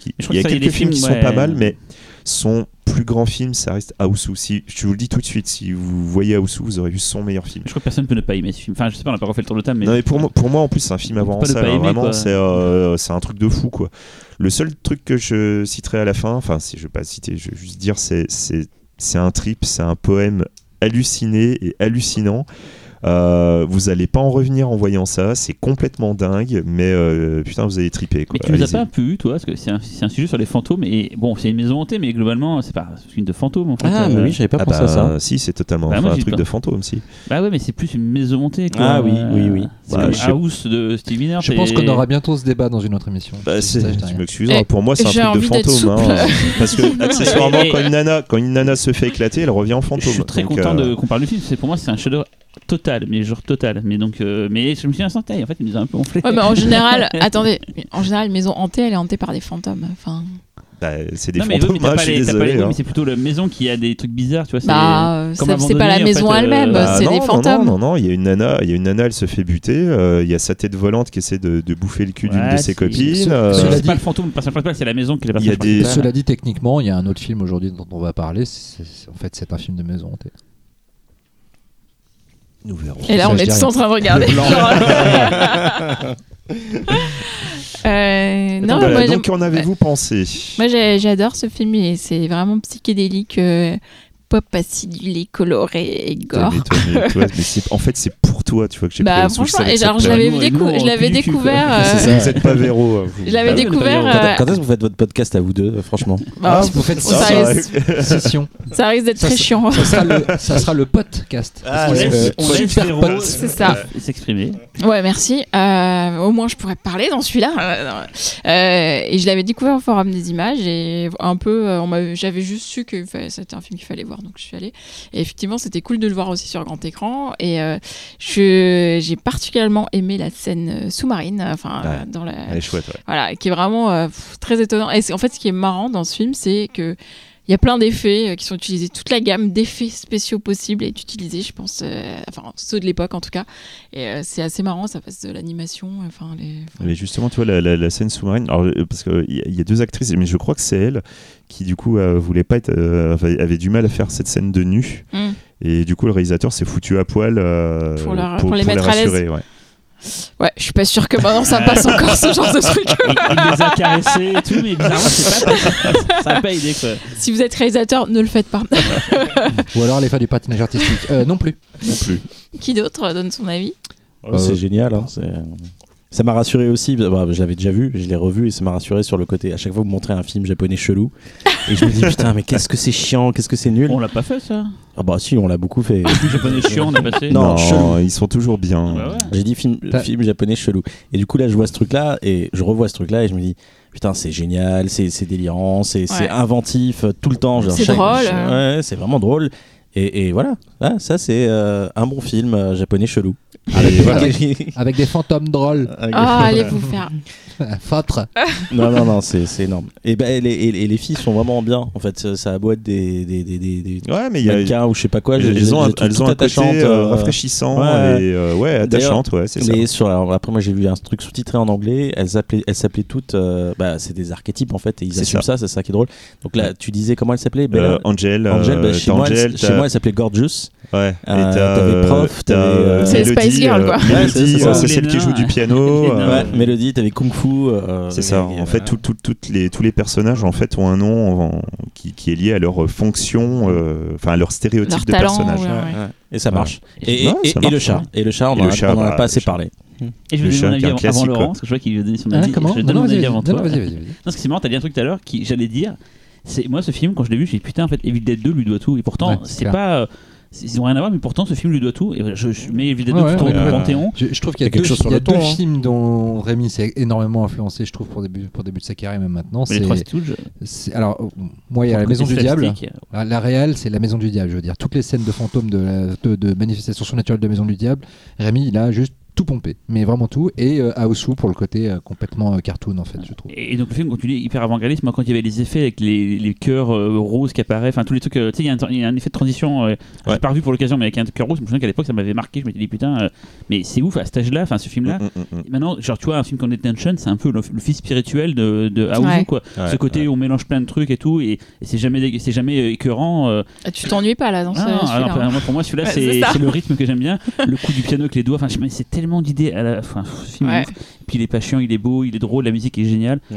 Euh, moi, je trouve que c'est vraiment une tuerie intégrale. Et, euh, et je pense qu'on peut pas ne pas aimer ce film-là. Ah, Je- m'avance vachement, je suis pas comme tout à l'heure avec Laurent, avec son côté euh, euh, in- indiscutable, je sais pas trop comment, inattaquable et tout. Inattaquable. Mais là, je trouve qu'à Ozu, je ne vois pas quelqu'un qui peut dire Oh, ouais, c'est nul, quoi, c'est quoi, c'est quoi ton film? Non, il y a tellement à boire et à manger pour tout le monde. Après, bon, si vous aimez pas les films un peu hystériques, peut-être que ça va pas vous faire plaisir. Ah Mais- ça, si vous voulez voir du Ozu, voilà. vous êtes pas là. C'est pas crank, hein, c'est pas c'est du Aozu, pas du Ozu. Oh. Oh, J'ai une question. euh, je te pointe du doigt, Laurent, parce que c'est Oui, t'es un peu le spécialiste manga ici, peut-être. Euh, euh, Est-ce que ça, à quel point ça influence le manga ou pas du tout? Alors c'est marrant parce que en fait quand, euh, quand on parle de cinéma euh, avec des auteurs de manga, la plupart du temps ils ne citent jamais très très peu de cinéma japonais. Ils parlent énormément de cinéma européen ou américain, euh, parfois un petit peu de Akira Kurosawa, mais, mais euh, jamais de, de cinéma japonais. Euh, ce qui est euh, et, et encore moins de ce film-là. Oui, mais c'est comme toujours, lui, Mais sur le- son pays, Mais sur le ton, ou quelque chose, il y a, autres, il y a- il y a quelque mais- chose mais- que tu ressens Bah, beaucoup. c'est clair que moi, de ce que je connais de l'histoire du cinéma japonais, dans mes, dans mes connaissances euh, à peu près correctes, mais pas non plus empiriques, j'ai vraiment l'impression que le film est une- un point de bascule de, de, de- de libération de carcan euh, dans le cadre d'un cinéma commercial, euh, que, et, euh, et qu'en effet, il a l'air d'être, il a l'air, en tout cas euh, à mes yeux, d'être une espèce de, de source primale de, de- de tous les délires qui Mais sont c'est nés peut-être après. plus lui mais- qui s'est inspiré des mangas qu'autre chose, hein, finalement. C'est peut-être plutôt Aozu qui doit C'est beaucoup c'est quelle année déjà, Osu 77. 77. Ouais, C'est c'est les, mangas avaient, les mangas avaient déjà vrillé à cette époque. ouais. Ouais, mais c'est C'est- c'est- c'est peut-être c'est- hein. Je pense que c'est un ensemble de trucs. C'est aussi. euh, le- Donc lui, il fait de la pub et tout. ça C'est vient C'est ça, moi je pense euh, qu'il y a, il y a le, le côté publicité, euh, toujours aller de plus en plus loin et tout, avec, euh, avec tout, euh, à la fois le côté euh, kawaii, euh, mais le côté kawaii dans, ce qu'il a de plus extrême, de plus bizarroïde. euh. voilà, moi je pense que c'est vraiment ça qui a nourri le film. beaucoup parce que déjà, comme je te dis, entre, dans les deux ans avant de, faire le film, le mec, il a tellement fait de publicité, ça a tellement nourri son truc. Il aurait fait le film tout de suite, le film serait complètement différent, je pense. Et, euh, là, du coup, j'en ai profité pour un petit, faire un petit fact-checking. Une, des vrilles assez connues de l'époque du manga, c'est l'école impudique de Gonagai. Euh, Gonagai, créateur de Goldorak, etc., mais qui a surtout été au Japon extrêmement célèbre pour ce, cette série qui, euh, qui se passait dans un, col- un collège avec des enfants, mais qui parlait de cul non-stop, qui mettait. euh, Bah, qui- c'est moitié cul, moitié robot. hein. Voilà, mais, mais euh, moitié Euh, cul, euh, moitié robot. Euh, oui, mais disons qu'à l'époque, en 68, Gonaga, il a, il a créé un scandale tel que le manga est devenu. euh, enfin, il a été attaqué par les ligues de parents, par les politiques. Enfin, c'est devenu un truc extraordinaire. euh, dans, et je crois que ce- la vrille du manga, elle est peut-être, on va dire, enfin la vrille, le- la géniale évolution du manga euh, est peut-être un peu plus liée à ça. Donc c'est en 68. Euh, mais il est vrai qu'au cinéma, euh, j'ai du mal à trouver un truc autant pété de la tête et autant pop avant euh, House Avant. Rules. The Man Who S- The Sun, c'est quand ça Ah, c'est 77, je crois, non, peut-être C'est Ouais, pas ça doit pété, mais c'est déjà bien. Ça, non, pop, c'est pété, c'est pété, mais c'est dans ces eaux-là, quoi. Mais... C'est pété, c'est pété. Ah, je suis pas sûr, quoi. Euh, Véronique, The Man Who Stole the Sun, s'il te plaît. L'homme qui a volé le soleil. Très sollicité Et ce soir, a- et Véronique. qu'il a en mis dans tes yeux. Mais, mais parce que Véronique est indispensable. Oh putain, je déchire. Euh, alors moi j'ai failli, euh, j'ai- eu très envie de prendre un film japonais euh, aussi pour euh, ce podcast ce Ouais, ça aurait été difficile de passer après celui-là. Euh, alors moi je voulais mettre Kwaidan, mais euh, en Ah, fait, mais Vous Voilà. vouliez savoir quoi sur The Man machin Quelle année autre chose. Euh, 79. Ah, voilà. ouais, bah, Eh quoi, ouais. là, Euh, J'aurais voulu parler de Kwaidan, mais en, en même temps c'était un peu évident. C'est un des plus beaux films du monde visuellement et, euh, et le plus beau film de c'est marrant parce monde. que moi je me suis tâté avec Kwaidan Ouais. euh, à la place de Osu et je me suis dit euh, Kwaidan. Hmm. Et on aurait été à l'exact inverse de Ouais, Voilà. Et pourtant, on aurait été euh, dans un niveau de génie assez euh, Oui, c'est ça, comparable en termes de sphère. Euh, non, quoi, Aosu, c'est. Ouais, bah, en fait, j'ai pas grand chose à rajouter. C'est un plaisir euh, tout le temps renouvelé, euh, complètement barge. Enfin, si vous écoutez ce podcast, vous savez pourquoi quoi. vous êtes là. euh, et si vous avez pas vu Aosu, vous faites pause, puis vous allez le mater, vous allez Ouais. kiffer votre maman. Bah, écoutez quand même euh, Cyril avant peut-être. Et justement, en parlant de tatage, euh, moi j'ai failli prendre le film High Spirit, puis je me suis dit Tatage. euh, finalement, euh, On l'avait déjà fait. non, High Spirit, on l'a pas fait. hein. Ok. Le film de Jordan avec les fantômes et tout, un truc pas terrible. bah, Ah non, je, pour ça non, que je confonds avec le. Je confonds avec le. Fantôme en fait. Fantôme en avec, fait. avec Richard Donner, oui, pardon. Ouais. Non. Mais j'ai pas pris High Spirit, euh, heureusement pour vous, je pense heureusement pour Xavier. Je crois que d'ailleurs j'ai pris le film que Xavier voulait prendre, mais ça. sans le savoir. euh, Voilà. C'est d'ailleurs un film que je n'avais pas vu avant, que je connais de réputation depuis des années, que je n'avais pas vu avant et que j'ai du coup voulu voir. Arrête de regarder ma feuille toi. J'ai Ah bon oublié c'était quoi le film que t'avais pris. c'est Oh pour là il est chiant. Je vais t'écouter religieusement. Je sais que je, tu vas faire gaffe à ce que je dis du coup. Donc je vais vous parler du Cercle infernal de Richard Lancren, un film de 1977, donc qui est la même année que, que Haozu. Et je vais vous donner du coup un résumé euh, trouvé sur internet parce que ça me saoule de faire des Oh résumés. là là. Après avoir assisté impuissante au décès de son enfant, Julia Ça- quitte ça son mari et part s'installer dans une vieille demeure victorienne. Sur place, elle est victime d'événements surnaturels. Alors déjà, c'est- il y a deux erreurs dans ce résumé. Non, en plus c'est ça, c'est vraiment Non, il y a ça. deux erreurs. Déjà, elle n'a pas assisté impuissante, elle y a participé Oui, euh, bah, activement. Il a Euh, participé Et elle grandement ne va avec pas une dans une vieille demeure euh, victorienne puisqu'elle va dans un- Elle quitte- une maison de rue, Oui, enfin non. une maison de ville, je veux dire. C'est pas une vieille demeure isolée, Oui, c'est une mais maison c'est de une ville. demeure victorienne quoi. C'est une maison de ville, Oh là là, il saoule quoi.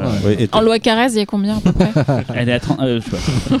Donc, en gros, euh, le film démarre sur un événement tragique qui est la mort d'un enfant et qui est vraiment une scène euh, enfin tétanisante quoi. Euh, c'est, c'est- tu restes. Enfin, moi je suis pas parent, mais j'imagine que quand t'es parent, ça doit être d'autant plus euh, violent. Mais quand t'es là. euh, avoir ce truc là où tu peux rien faire et elle essaye justement Ah, même si mais pas je te dis, hein, moi, mes filles elles mangent une pomme. euh, je suis tétanisé. hein. tu Ouais, là. pas T'as pas, pas voté Chirac alors J'ai- Tout à l'heure, on parlait de. de dans... euh, Laissez-moi finir quand même mon truc avant qu'on discute du film. Merci bien. Euh, T'as euh, quelque chose à dire c'est Tout à l'heure, quand on parlait de, tu sais, de la difficulté, euh, enfin du, fait que, euh, comment il s'appelle, euh, Carnival of Soul était compliqué à voir, enfin pas compliqué à voir parce que justement euh, libre de droit et tout, c'est l'inverse de l'inverse, Le ouais. Cercle Infernal. C'est un film qui a eu des gros problèmes de coproduction. Euh, c'est une coproduction euh, canadienne et anglaise, mais avec des boîtes du coup qui, a- qui ont, bah, ont coulé. Du coup, il n'y a pas vraiment grand monde qui a les droits du film, et ce qui fait que depuis des années, bah, on se tape des, euh, des DVD tout pourris issus du même master dégueulasse. Euh, Il y avait un premier DVD français qui était en pan scan, après on en a eu un autre euh, au format mais euh, avec les turbo, enfin avec les bandes noires dégueulasses. Enfin bref, c'était. Il y a- il y a- ils, ils ont sorti des DVD qui arrivaient à être plus péraves que les VHS, VHS de ouais. l'époque. Et en plus, il y a- il y, a une version euh, qui est. euh, parce que tu as, deux titres, euh, Full Circle Je vais venir sur et The ça. Haunting. ouais. Et pareil, faut, si c'est marqué The Haunting, n'achetez pas. C'est un autre Euh, montage. le film est quand même elle a gagné le Grand Prix au Festival d'Avarice en, en 77, ce qui, ce qui est pas rien, parce que c'était une année où, enfin, des années où il y avait beaucoup de films, des grands films et tout, donc euh, les prix d'Avarice, je trouve ça, ça a certains cachets, même si des fois il y a des années ils ont fait des erreurs en prenant, bon, certains films plutôt que d'autres, on va pas faire l'histoire et tout.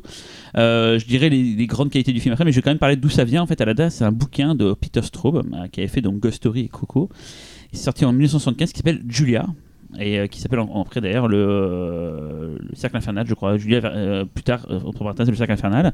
Euh, et surtout, c'est le scénariste qui est intér- intéressant. Donc, c'est la personne qui a adapté le film pour l'écran. C'est donc Harry Bromley Davenport qui avait fait le très bon. Et moi, j'adore ce film Xtro. Euh, voilà, les suites sont un peu moins bonnes, mais le premier Xtro, c'est vraiment un, Un peu génial carré.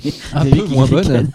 Non, Moi, je déteste Xtro. mais bon. ah ouais, ah, on en a déjà parlé, je crois, non Euh, Ouais, ouais, ouais. ouais. Moi, j'adore Xtro, donc euh, Balek, quoi. Et donc, c'est lui qui a fait donc l'adaptation pour le euh, pour le cinéma. Euh, on y retrouve et euh, et du coup, je vais devoir spoiler euh, un truc. Non. On y retrouve Colin Tons à la musique.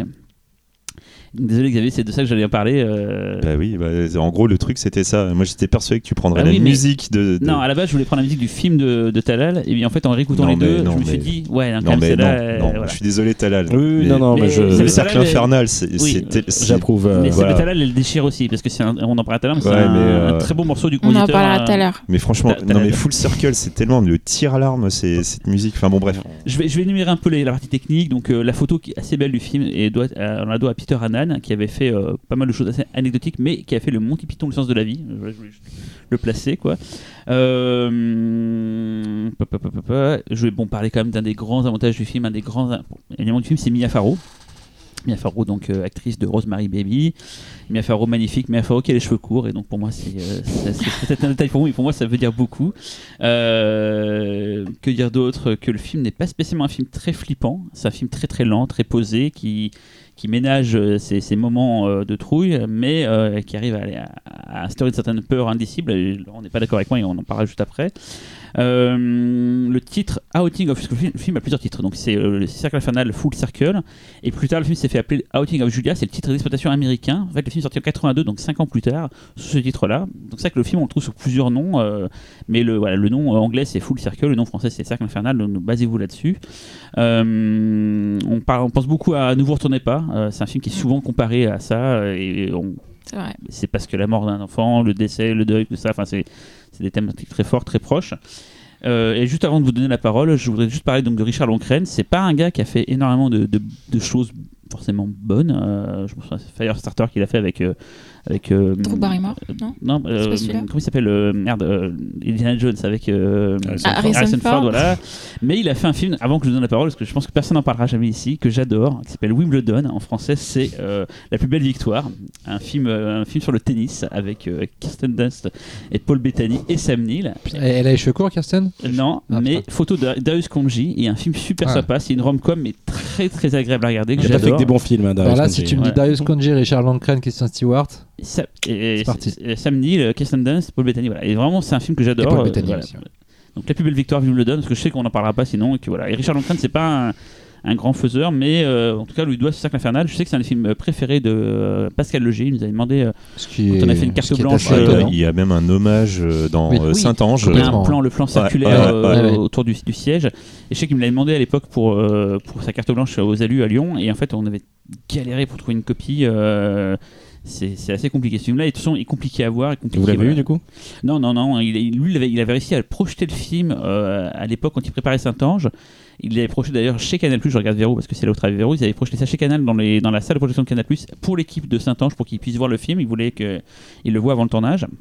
Il m'avait dit à l'époque, mais j'ai passé une copie là-bas, t'as qu'à contacter Canal+, donc j'ai contacté des, des, des gens assez importants chez Canal+, en leur demandant, est-ce que vous avez la copie de- Euh, Philippe Gildas, vous avez non, mais, non, non, mais genre c'était quelqu'un des, acquisitions, enfin des gens assez importants et tout, et il m'avait quand même aidé, mais finalement on n'avait rien retrouvé, donc voilà, c'était la petite anecdote euh, à deux balles.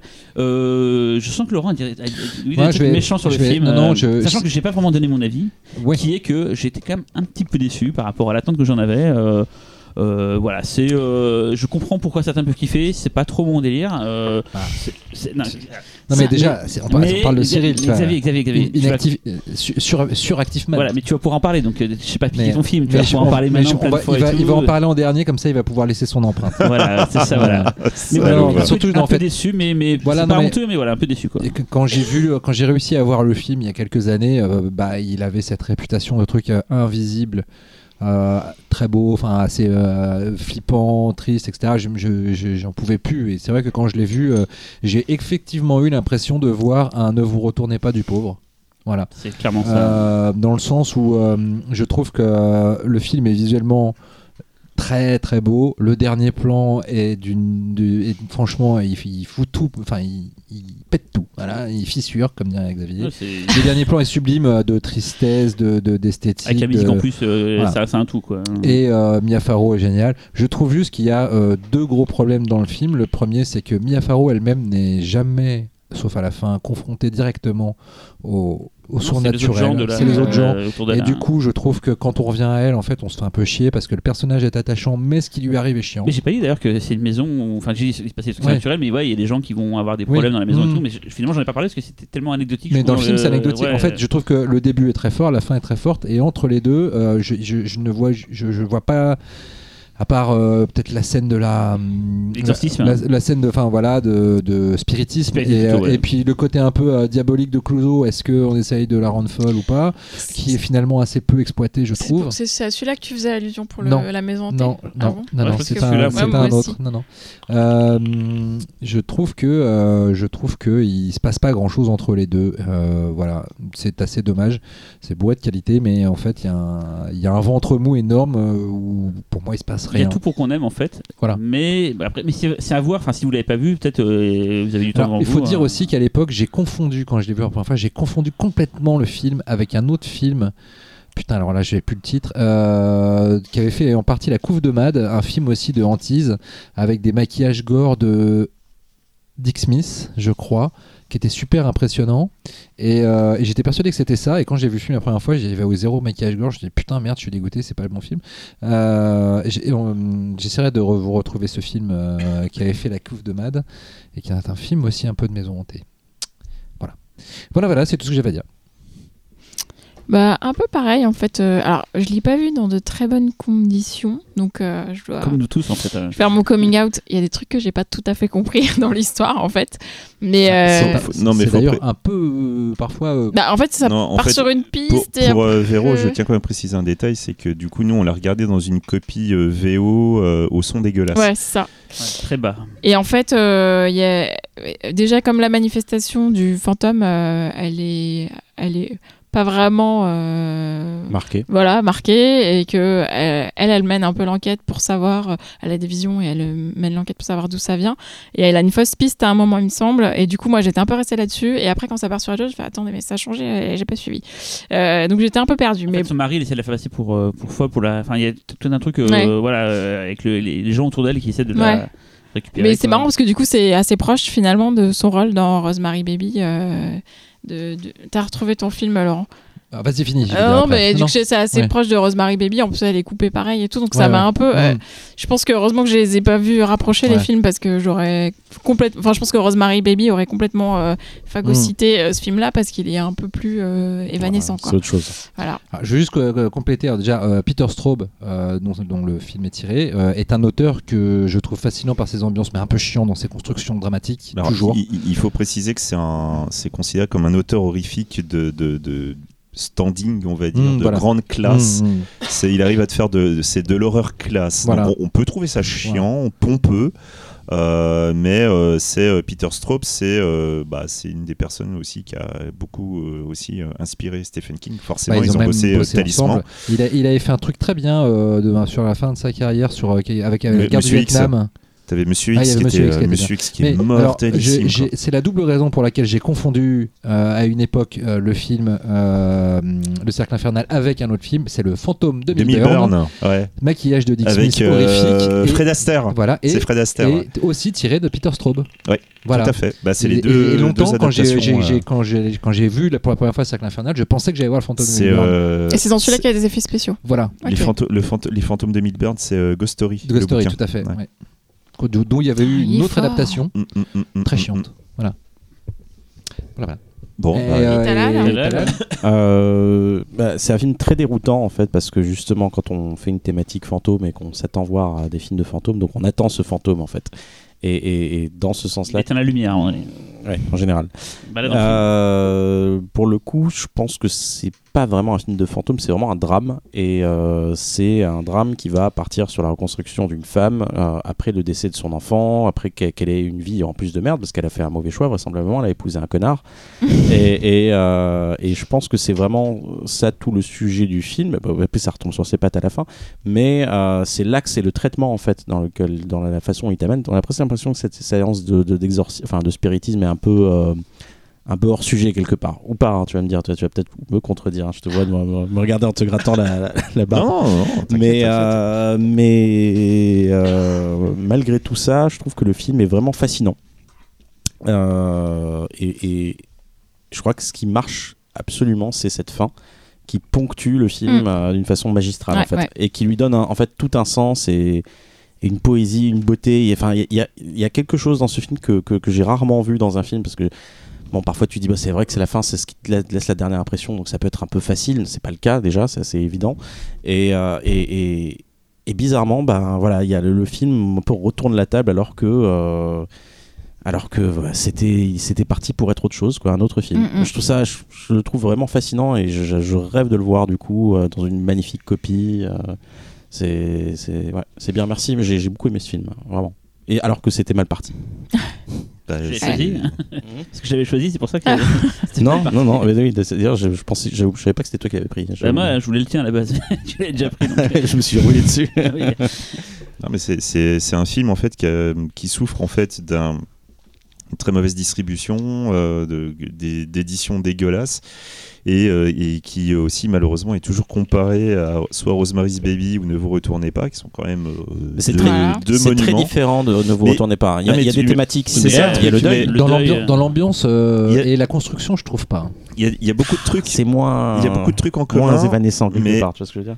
Mais personnellement, pour moi, le, justement, Full Circle, c'est vraiment quelque chose d'à part. quoi. C'est pas une ressucée comme certaines personnes ont l'air de le penser. C'est c'est pas trop proche et tout. C'est juste que c'est des points de vue différents, des ambiances différentes. Enfin, Rosemary's Baby, ok, bon, déjà, il y a Mia, il y a Mia Farrow. Et surtout, euh, Rosemary's Baby, c'est tout de suite plus, euh, c'est plus intense. quoi. ça n'a rien à voir hein. On est, c'est non, mais je sais que c'est ça la, n'a la coupe de Mia Oui, Farrow à part euh, je Farrow, moi, c'est moi, tout. je sais que ça n'a rien à voir. Oui, mais, l'entourage qui les gens, doute oui. d'elle, enfin tu vois, il y a Voilà, quand même mais ça. il y a- comme il y a, il y a des points communs avec les deux films, c'est pour ça que c'est toujours mis en commun comme ça. C'est toujours en parallèle. Alors Mm. qu'en fait, c'est un film indépendant qui n'a rien à voir. Mhm. Effectivement, je suis d'accord avec Talal, c'est euh, c'est effectivement plus un drame qu'un film de fantôme. C'est euh, ouais, c'est un drame avec un fond, euh, un fond de fantôme, qui est qui est surtout un film qui pour le côté horrifique, qui va surtout fonctionner avec les personnes qui aiment les films de maison hantée à l'ancienne, je trouve. Euh, que j'ai connu des personnes qui justement elles n'aimaient pas tout ce qui était euh, jumpscare parce que ça fonctionnait pas sur elles. Elles, ce qu'elles aimaient ces personnes-là, c'était c'est la porte qui s'ouvre toute seule très lentement et tout. de la mise en scène Voilà, à, la ça. Innkeepers, en fait, on aurait pu parler d'Inkeepers. Mais voilà, tu vois, euh, c'est c'est Oula. exactement ça. C'est Non, on aurait pu exactement parler ça. en fait. C'est Ouais, le même non. style. euh, J'ai mais- hésité à le prendre aussi. Ouais, Mais dans, dans, euh, dans le principe, c'est ça. Et du coup, là, pour ces personnes-là, je pense que le côté euh, horrifique, entre guillemets, peut fonctionner. Mais avant tout, c'est un superbe portrait de femme. De femme. C'est un film beau, c'est un film qui est, que- qui est extrêmement touchant.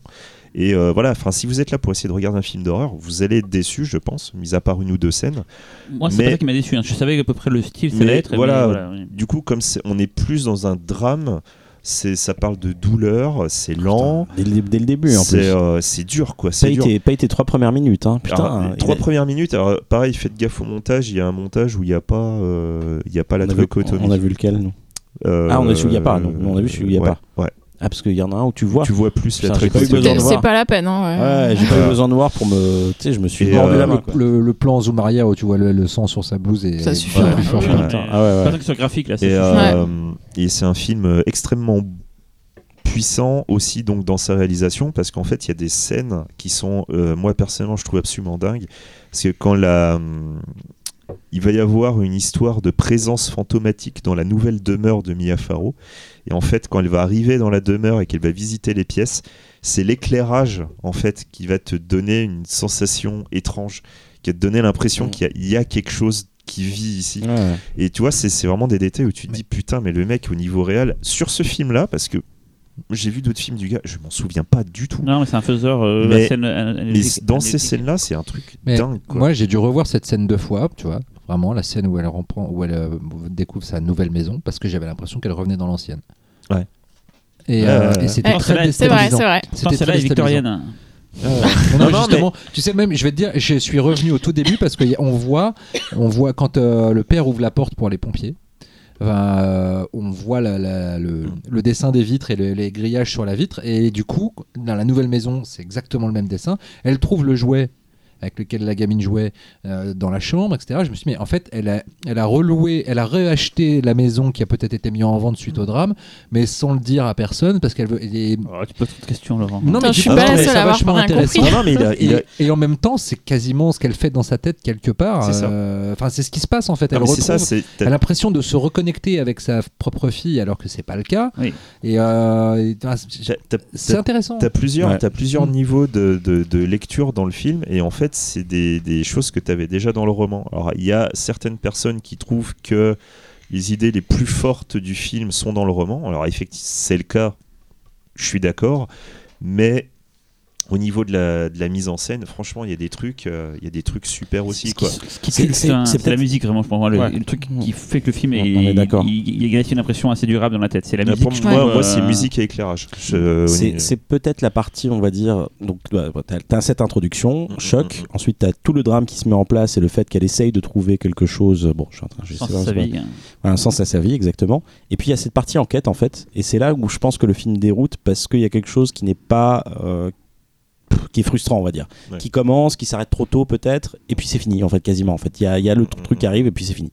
Mais Et c'est ça, en fait, dans la, c'est la construction du film qui est très étrange, très déroutante, qui bizarrement marche. c'est un film imparfait mais, Ouais, qui Le film, en- le film Ouais. est effectivement imparfait et c'est peut-être à cause de ça qu'il est moins connu que les deux euh, autres films que j'ai Bah, cités. ils l'ont créé d'après la carrière non plus de Nicolas Reg ou, ou de Polanski c'est aussi euh, Oui, bien sûr, bien ce sûr. qui fait que voilà euh, Kier, Kier euh, il est, euh, il est mortel, je trouve, dedans. euh. c'est le Donc père c'est hein. c'est le le, mari c'est hein. le mari Ouais. qui donc jouait le dans temps bon, lui, de 2001. toute mais manière. c'est- Il est, il est extrêmement bon dans. Qu'est-il arrivé à Baby Jane? Non, euh, non. euh, Qu'est-il arrivé à Tantrou Ah putain, j'ai plus le truc anglais avec euh, une Ah, disparition oui, là.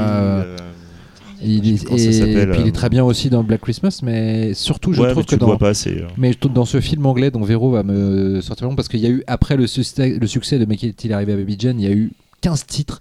Mais qu'est-il arrivé à Bidule Truc, à Truc Muche à- Alors attends, allez-y. euh, Non, mais voilà, enfin, en tout cas, euh, ce qui est intéressant, c'est que le film est, moi personnellement, je trouve mortel.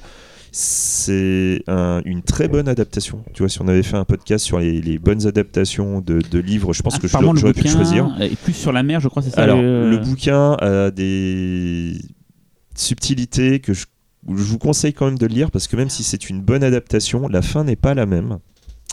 Et euh, il y a un choix qui est fait dans le film qui n'est pas le choix du roman. Voilà, j'en dirai pas plus. Tu le diras en off. Voilà, c'est ça. au réalisateur de Extro c'est pour ça qu'on a ce choix là Voilà. je apprécié Extro Le film en question, c'est Bunny Lake a disparu Ah oui, d'Otto oui. Preminger. Voilà. sorti chez Wildside d'ailleurs Voilà, et euh, il est génial dedans.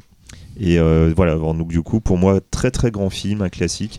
Je suis euh, très content que Logier aime aussi beaucoup le film parce que. il n'en avait pas parlé quand il euh, était venu ici c'est un plus Je n'ai pas l'impression Ça faisait pas partie de trop sa sélection. c'est pas la section, mais il en avait pas discuté. Non. mais Moi, je sais qu'il en parle souvent de ce film-là. Il... Mais je crois qu'il en a parlé dans beaucoup d'interviews. quoi. Ouais, c'est un truc qui revient euh, souvent, c'est son... c'est son obsession. Et je dis, Et c'est quand il a fait La Terre Blanche, le premier truc qu'il me demandait, c'est ce film-là. Il et voilà. Et, et si je suis su- si je suis content qu'un qu'un réalisateur comme lui en parle, c'est que voilà, c'est un film qui, qui- qui est très peu connu. Franchement, quand vous l'avez, enfin, si vous, vous le voyez, vous aimez le film malgré la copie dégueulasse.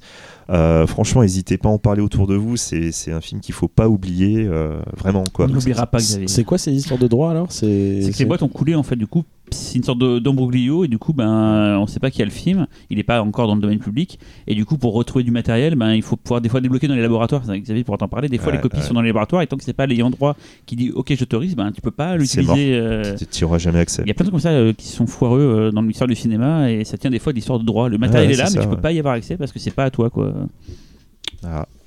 On passe au film de Talal. Yeah. t'es la dernière euh, Véro? Oui. ah, je pensais Bah que oui, c'est la, plus, c'est la plus récente. Euh, bah écoutez, je vais vous parler d'un d'un film très important pour moi. Euh, ça s'appelle Frighteners, Fantôme contre Fantôme, 1996, de Peter Jackson. Euh, donc bah, c'est- Frank Bannister euh, qui est en fait un médium euh, qui habite dans une petite ville des États-Unis, même si on sent bien la Nouvelle-Zélande, qui donc qui est, médium et qui qui se met à enquêter en fait sur la mort de plusieurs personnes en fait qui sont victimes d'un fractus soudain et mystérieux jusqu'au moment en fait où cette euh, cette histoire de, de, de, cette enquête va en fait va, va se retourner contre lui en fait et il va lui-même être euh, suspecté en fait de la mort de, de toutes ces personnes jusqu'au moment où en fait euh, le passé va très vite le rattraper son propre passé tout d'abord et puis euh, le passé de la ville aussi je vais pas en dire plus, je vais m'arrêter là. Je crois que beaucoup de gens ont vu ce film parce que euh, c'est un film culte, parce que c'est un film d'un- d'un ciné- d'un cinéaste qui compte. Euh, on va le dire tout de suite, hein, Jackson, c'est peut-être pas euh, le plus grand euh, cinéaste, on va dire, on va dire réalisateur euh, en termes visuels. euh, c'est pas quelqu'un. Non, la force de Jackson. Pourquoi c'est un cinéaste qui compte aujourd'hui? C'est parce que c'est un grand conteur et, euh, et c'est quelqu'un qui a beaucoup d'audace. Et, et je pense que bah rien n'est laissé au hasard dans ces films exactement. Et- tout est pensé, réfléchi, un Ouais. peu comme euh, merde, Edgar Wright. Je trouve que c'est quelqu'un qui est Ouais. très méthod- méthodique et Ouais. méticuleux dans sa façon de faire. Quoi. Bah, tu dis, Wright, par exemple, pour le coup, c'est pour le coup un cinéaste très très visuel qui va, qui va vraiment avoir, qui a, qui a un petit côté euh, très visionnaire. mais il n'y a rien qui est laissé au hasard. Mais je veux dire, vraiment, Je suis euh, d'accord, ouais. je suis assez d'accord. Et, et, et, euh, bah, attends, rapidement euh, situer le film dans la filmographie de, de Jackson. hein, c'est donc c'est- c'est c'est tourné après euh, Créature céleste, donc qui est le film qu'il a, on va dire, révélé euh, auprès de- du, du public un peu plus euh, mainstream. Bon, Bien, bien sûr, avant on avait euh, on avait bah, Brain Dead, euh, euh, Bad Taste, euh, The Feebles, qui étaient vraiment des films qui s'adressaient aux, aux aficionados de Forgotten 2D. Silver. Et alors j'allais y venir, donc tu as Créature Céleste, juste après tu as Forgotten Silver qui est un excellent euh, faux documentaire, je recommande vraiment. Je crois qu'il existe encore en DVD, hein, regardez-le si vous avez l'occasion. Euh, et donc euh, Frighteners, c'est, je préfère le titre anglais, c'est le premier film de studio de Peter Jackson et euh, le dernier film qu'il a réalisé avant la fameuse trilogie euh, qui a tué toutes les trilogies, donc euh, Le Seigneur des Anneaux. Alors, ça part d'une affiche déjà qui fait pas mal rêver. Michael J. Fox, donc voilà, le Michael J. Fox qu'on avait envie de revoir dans le fantastique depuis Retour vers le futur. Et il est pas revenu tout seul parce qu'il est revenu avec Robert Zemeckis. Et, et c'est un film qui transpire vraiment quelque part l'influence de Zemeckis, même si malgré tout c'est purement un film de Jackson. Donc c'est un film qui va taper à tous les râteliers, mais qui a- en même temps va le faire euh, de façon très brillante et très, euh, très singulière. On a de la maison hantée, du film de cimetière, un, hôpital- un hôpital abandonné. C'est vraiment du pain béni pour tous les tous Un peu les de western. tous les ouais, un peu de western aussi. Ah, ouais, Et c'est une nuit au musée un peu aussi. Ah oui, c'est arrivé après, mais ça c'est- c'était un connard. Tiens, pour, pour la peine, je te jette ça. Je sais pas ce que c'est. Film de serial killer aussi. Aussi. Non, non, mais c'est. Non, non, mais c'est c'est ça. Je pique la chronique j'adore ce film. Bah, écoute, tu vas pouvoir compléter, hein, je- j'en suis ravi. Euh, le film n'est jamais, en fait, il a, il a beau justement à taper dans t- tous ses râteliers, il est toujours singulier et il n'est jamais cliché, en fait. C'est ça le truc, on n'a jamais l'impression de revoir le même film. Et, et, euh, et c'est pour ça que c'est un film qui ressemble vraiment à son, à son cinéaste. C'est un, un film généreux et sincère.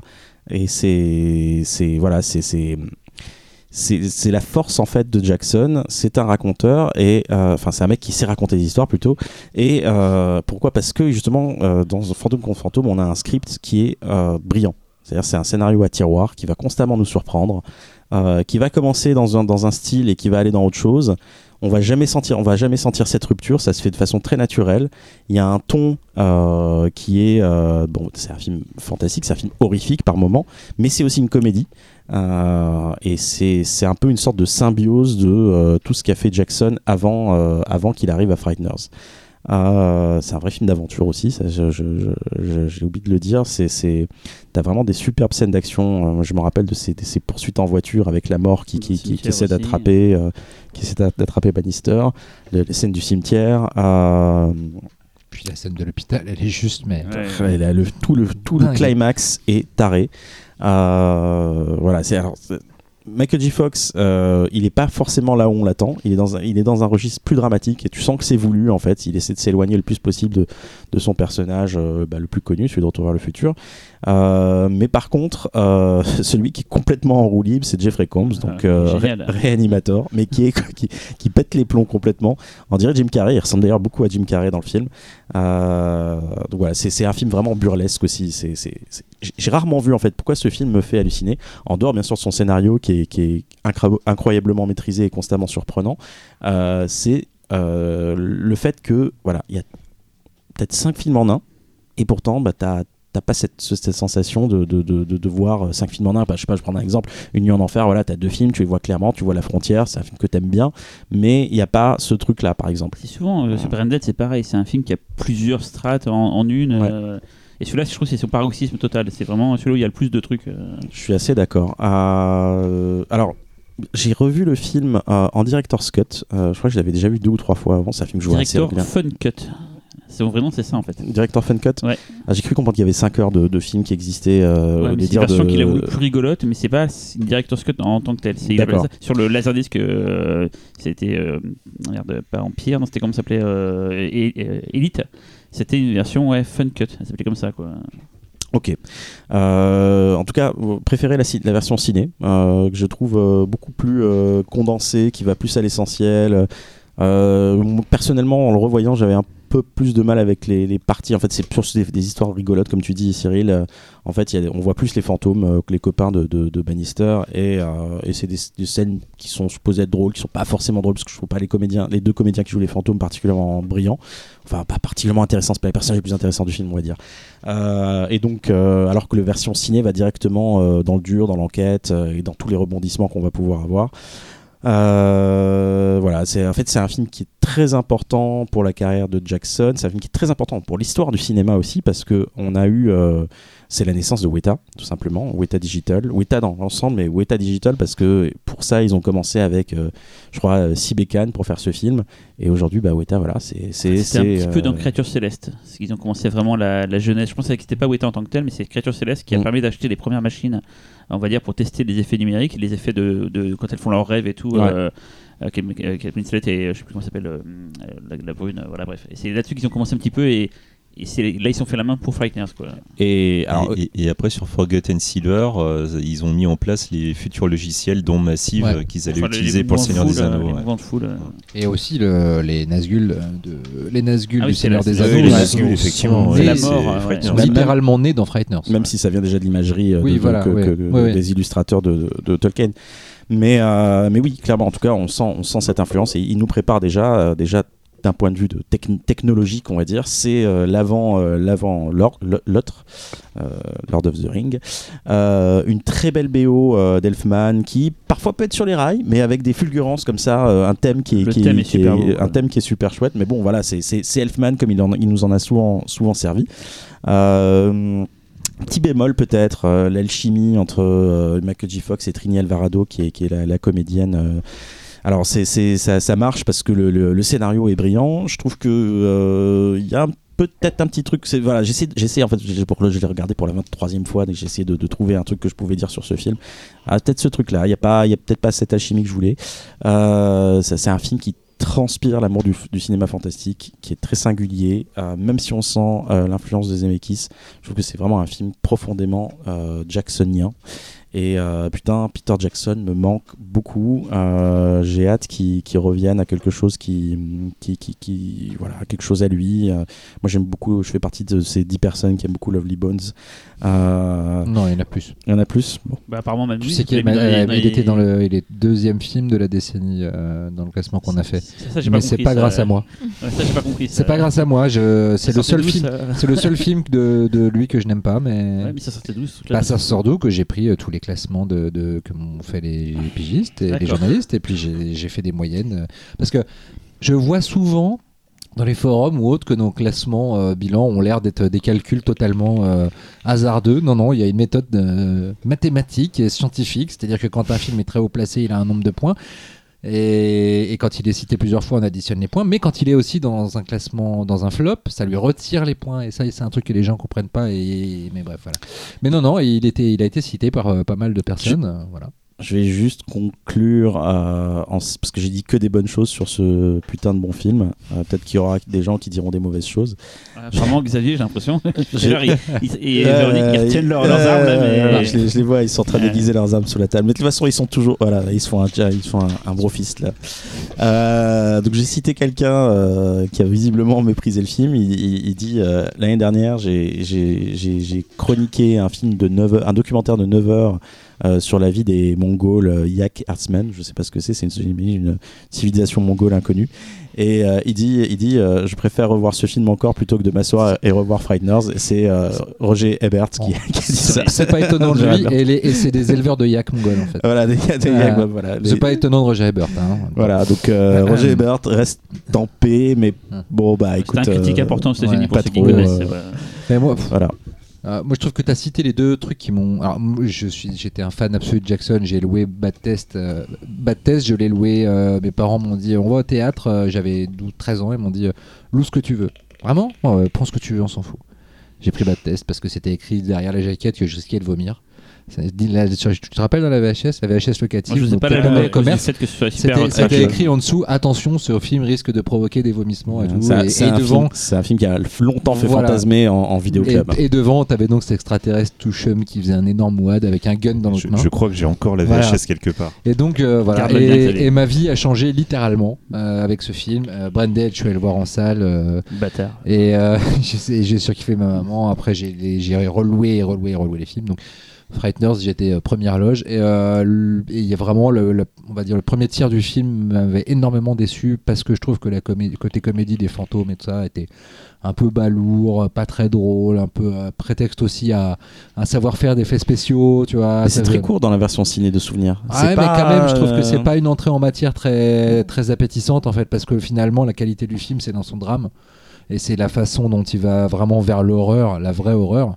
Euh, même si elle n'est pas ultra graphique, c'est le génie du film, c'est Mhm. d'avoir réussi à trouver une façon de faire des scènes horrifiques sans qu'elles soient et, et graphiquement impressionnantes, mais sans qu'elles donnent l'impression d'outrepasser des, des, des limites en matière de, de censure. Tu vois, ça c'est génial.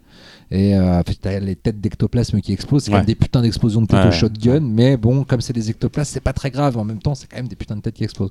Voilà, donc ça, je trouve que ça fonctionne pas des masses. Et du coup, j'ai, le film euh, m'avait pas vraiment excité au début. La romance, comme tu me dis, je trouve qu'elle fonctionne pas vraiment parce que t'es entre un mec qui, euh, qui, est- qui est encore en train de processer son deuil et une nana qui vient quand même juste de perdre son mec même s'il était con et c'est deux personnes et donc elle elle était assez bête pour rester avec un mec complètement con et lui il est dans son deuil et du coup je sais- ouais, je sais pas ça fonctionne Il y pas a un truc, ouais. C'est Voilà. euh, ça.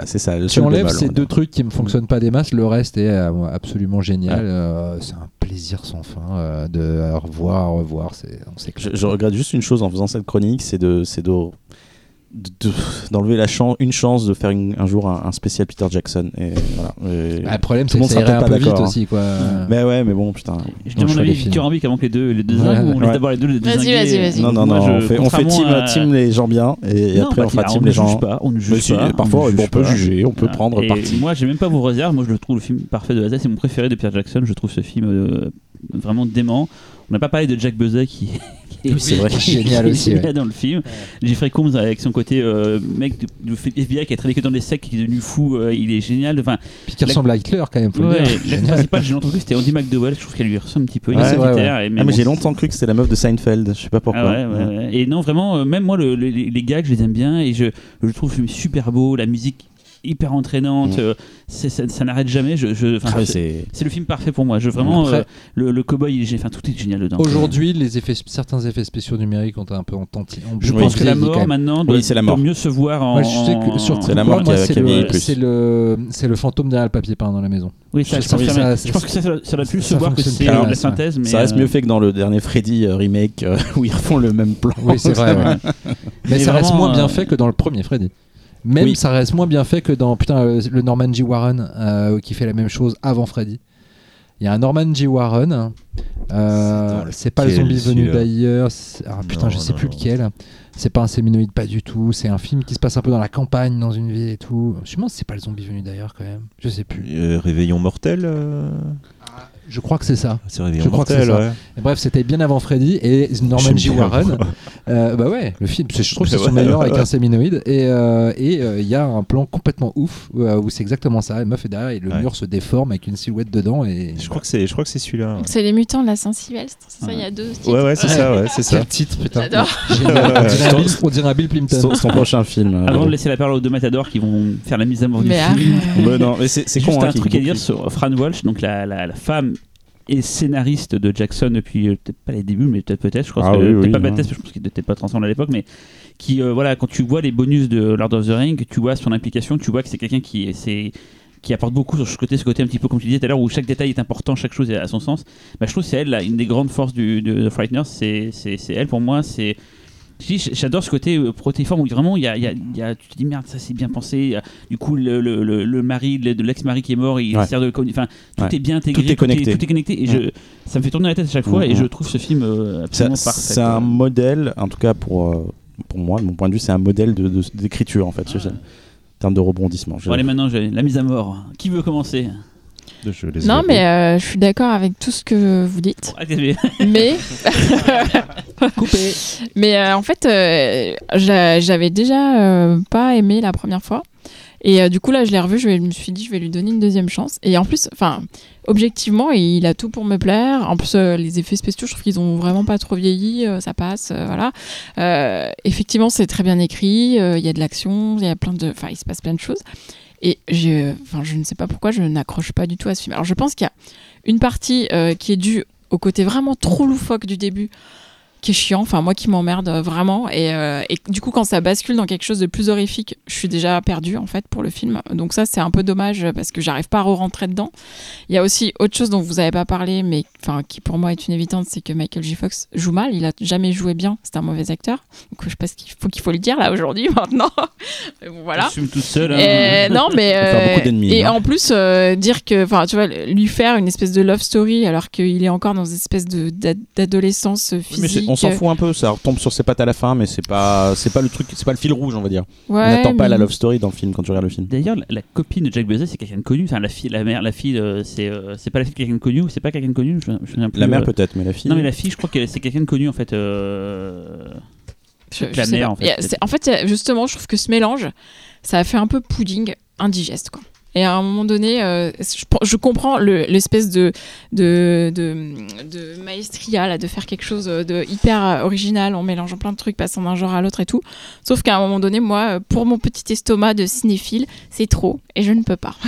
et, euh, et ça me perd et euh, c'est trop déroutant, euh, pas dans le sens euh, mort qui a pondu d'un c'est plus dans le sens euh, trop, quoi. C'est vrai que c'est- c'est proche de nos, nos goûts assez personnels. Enfin, moi, j'aime Ouais. le côté. Euh, euh, Bah kebab, ouais, kebab, ouais. on va dire où il y a tout mélangé et tout, j'adore ça et vous êtes peut-être plus raffiné que moi Putain, mais c'est- pas un truc que je me dis pour déprécier hein, non, je pense pas. c'est pas pour déprécier mais il y a le côté euh, moi j'aime bien quand il y a beaucoup trop Moi, je pense pas je que ça pense soit un film la hein. cuisine fine en fait je pense euh, Non, mais moi tu me donnes faim, j'ai envie d'un kebab maintenant. Ah. Et- et en fait, non, la maman c'est Dee Wallace. voilà putain c'est la mère Dis Wallace, Ah, c'est pas la fille c'est la mère voilà Mm. euh, qui est connue Euh, bah moi je pense tout simplement enfin c'est je j'ai pas j'ai pas spécialement envie de plomber le film hein. c'est juste que je pense que je suis pas du tout le public et de pour moi c'est le c'est le premier film qui montre euh, un versant de Peter Jackson que je n'aime pas personnellement Et euh, voilà quoi, c'est euh, il y, a, il y a- y a trois films de Peter Jackson que j'aime pas, c'est euh, Frightener, euh, King Kong et Lovely Bones que je hais de toute mon être. J'aime pas Lovely Bones, de- moi. je- voilà. Je que euh, pense que je comprends ce que tu dis en fait, ce côté familial. C'est ça, ouais, c'est ouais, aussi un- le côté, il faut dire que c'est pas le cinéaste de la finesse. Non, non, non, mais Voilà. Il a une mise en scène sursignifiante et elle a besoin de s'épanouir a- dans un, dans un Dans une côté histoire. narratif Ouais. qui, qui, qui lui permet d'avoir son côté Bah, fun. c'est signifiant, Et c'est le des Anneaux, hein, les- avec les plans, pom, pom, machin, tout ça. Bien sûr, Non, mais dans le tu Seigneur des hein, Anneaux, t'as une hein. iconicité euh, légendaire, tu vois, euh, bi- bien plus bigger than life, Ouais, tu vois, c'est ça, qui- mais, qui- euh, qui- ça va. c'est même si si Frightener j'aime pas pour le côté euh, peut-être un peu euh, il y en a trop euh, ouais, et du coup c'est un peu comme Vero pareil j'ai du mal avec les changements de ton et tout j'accroche pas les persos et je suis désolé j'aime pas la fin non plus la fin j'étais devant je... La scène de l'hôpital? Non, la toute Ah, fin. la toute fin. Le happy end quoi. ouais, ça Ah, bah, le, le climax quand même, putain. Ah, quand tu sors d'un climax Mais- comme ça, mais voilà il y a quand même des scènes dedans euh, que je trouve top ça c'est pas un souci Euh, c'est des trucs qui en plus annoncent effectivement le Seigneur des Anneaux il y aurait pas eu euh, il y aurait pas eu Frightener c'est euh, Il y a pas de et, et, euh, Forgotten Silver le Seigneur des Anneaux, on ne le voyait pas, hein, Mm. donc euh, voilà, ça c'est vite vu. Euh, voilà, moi je conseille quand même aux gens de voir Frighteners parce qu'il faut l'avoir vu déjà pour comprendre le cinéma de Peter Jackson.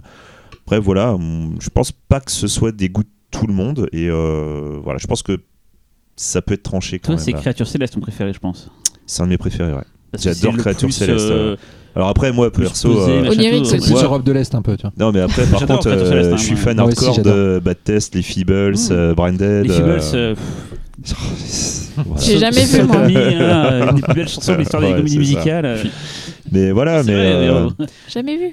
mais du coup, ouais, Créature Céleste, ouais, c'est c'est un pour moi un des très bien, très grands Peter. Jackson. Ouais, d'accord. J'ai Ouais, c'est- ce un cinéaste qui m'a donné coup sur coup à, une, à moins dans une période de moins de 10 ans, mais les- peut-être les plus belles émotions, parmi les plus belles c'est émotions que j'ai eues au des cinéma. années quoi. 90 pour moi. C'est celui Ouais. qui a vraiment émergé. Et imaginez, enfin, vous avez euh, 15, entre je sais pas, 15 et 20 ans, vous voyez donc euh, Frighteners en 96-97, et puis après vous voyez des Anneaux, quoi.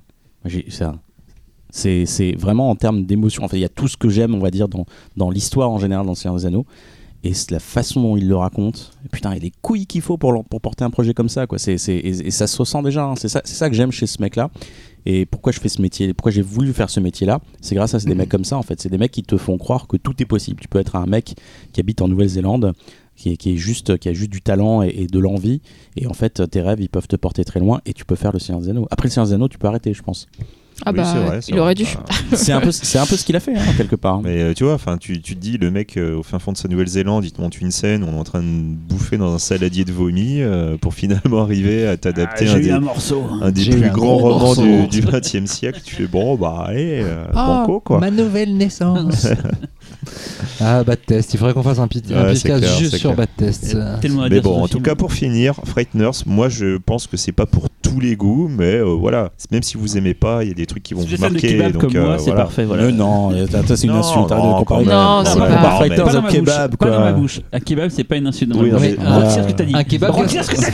Un kebab gastronomique. Mais non, quelle horreur. Un vrai kebab, euh, ça va te mettre Ah mon non, chef avec mec, la- un jour tu viendras chez moi, tu vas aller Non, au non, non, non, non. Bon. kebab en face de chez moi. ça, hein, euh, Ah, non, mais non. il y a Alors, un moment. Ouais, parce que finalement, la plus belle discrétion, c'était celle-là, c'était pas celle sur James. Eh, je bouge pas du montage, c'est là. hein. On laisse le kebab Ah, t'inquiète, je te laisse, il n'y a pas de problème. Bon, c'est mon tour. Ouh.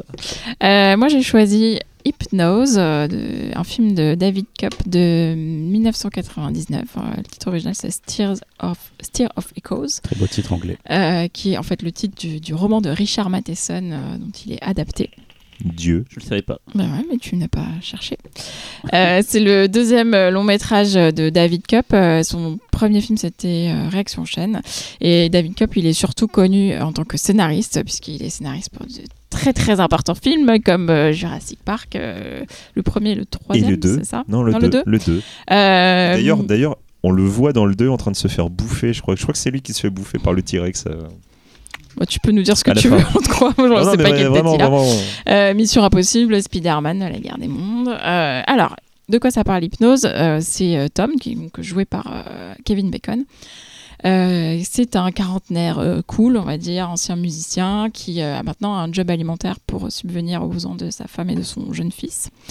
Et en fait, lors d'une soirée avec des potes, il se prête à une séance d'hypnose. Donc c'est sa belle-sœur qui, qui est un peu une hippie, on va dire, qui lui fait une séance d'hypnose. Et comme elle le trouve un peu coincé, elle, elle lui ordonne pendant cette séance d'être plus ouvert au monde. Sauf qu'en fait, après, il devient très réceptif à tout ce qui l'entoure, à beaucoup de choses, et il va commencer à être assailli de visions terrifiantes. Euh, des flashbacks qui se passent dans sa propre maison, et aussi la vision d'une jeune fille sinistre qui essaie de lui passer un message.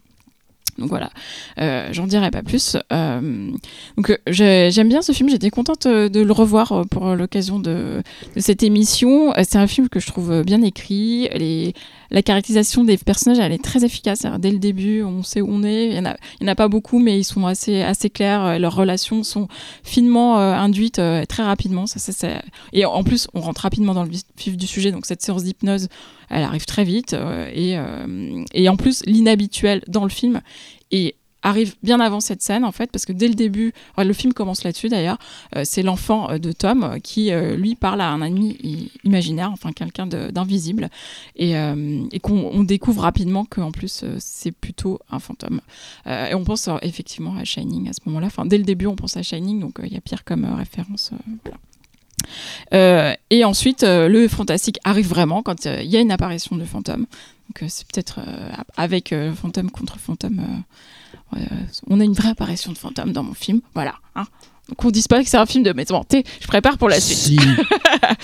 Euh, et ce, qui est, ce que j'aime dans ce film, c'est que ce qu'il n'y a pas trop de jumpscare. En fait, euh, ce qui est intéressant, c'est que ce fantôme apparaît euh, justement aux personnages qui sont ouverts au monde, comme Tom et son fils. Euh, et ce qui est intéressant, c'est que la plupart des jumpscares, finalement, sont que pour le spectateur et pas forcément pour les personnages. Notamment, il y a une scène très intéressante avec la mère qui, elle, ne voit pas le fantôme.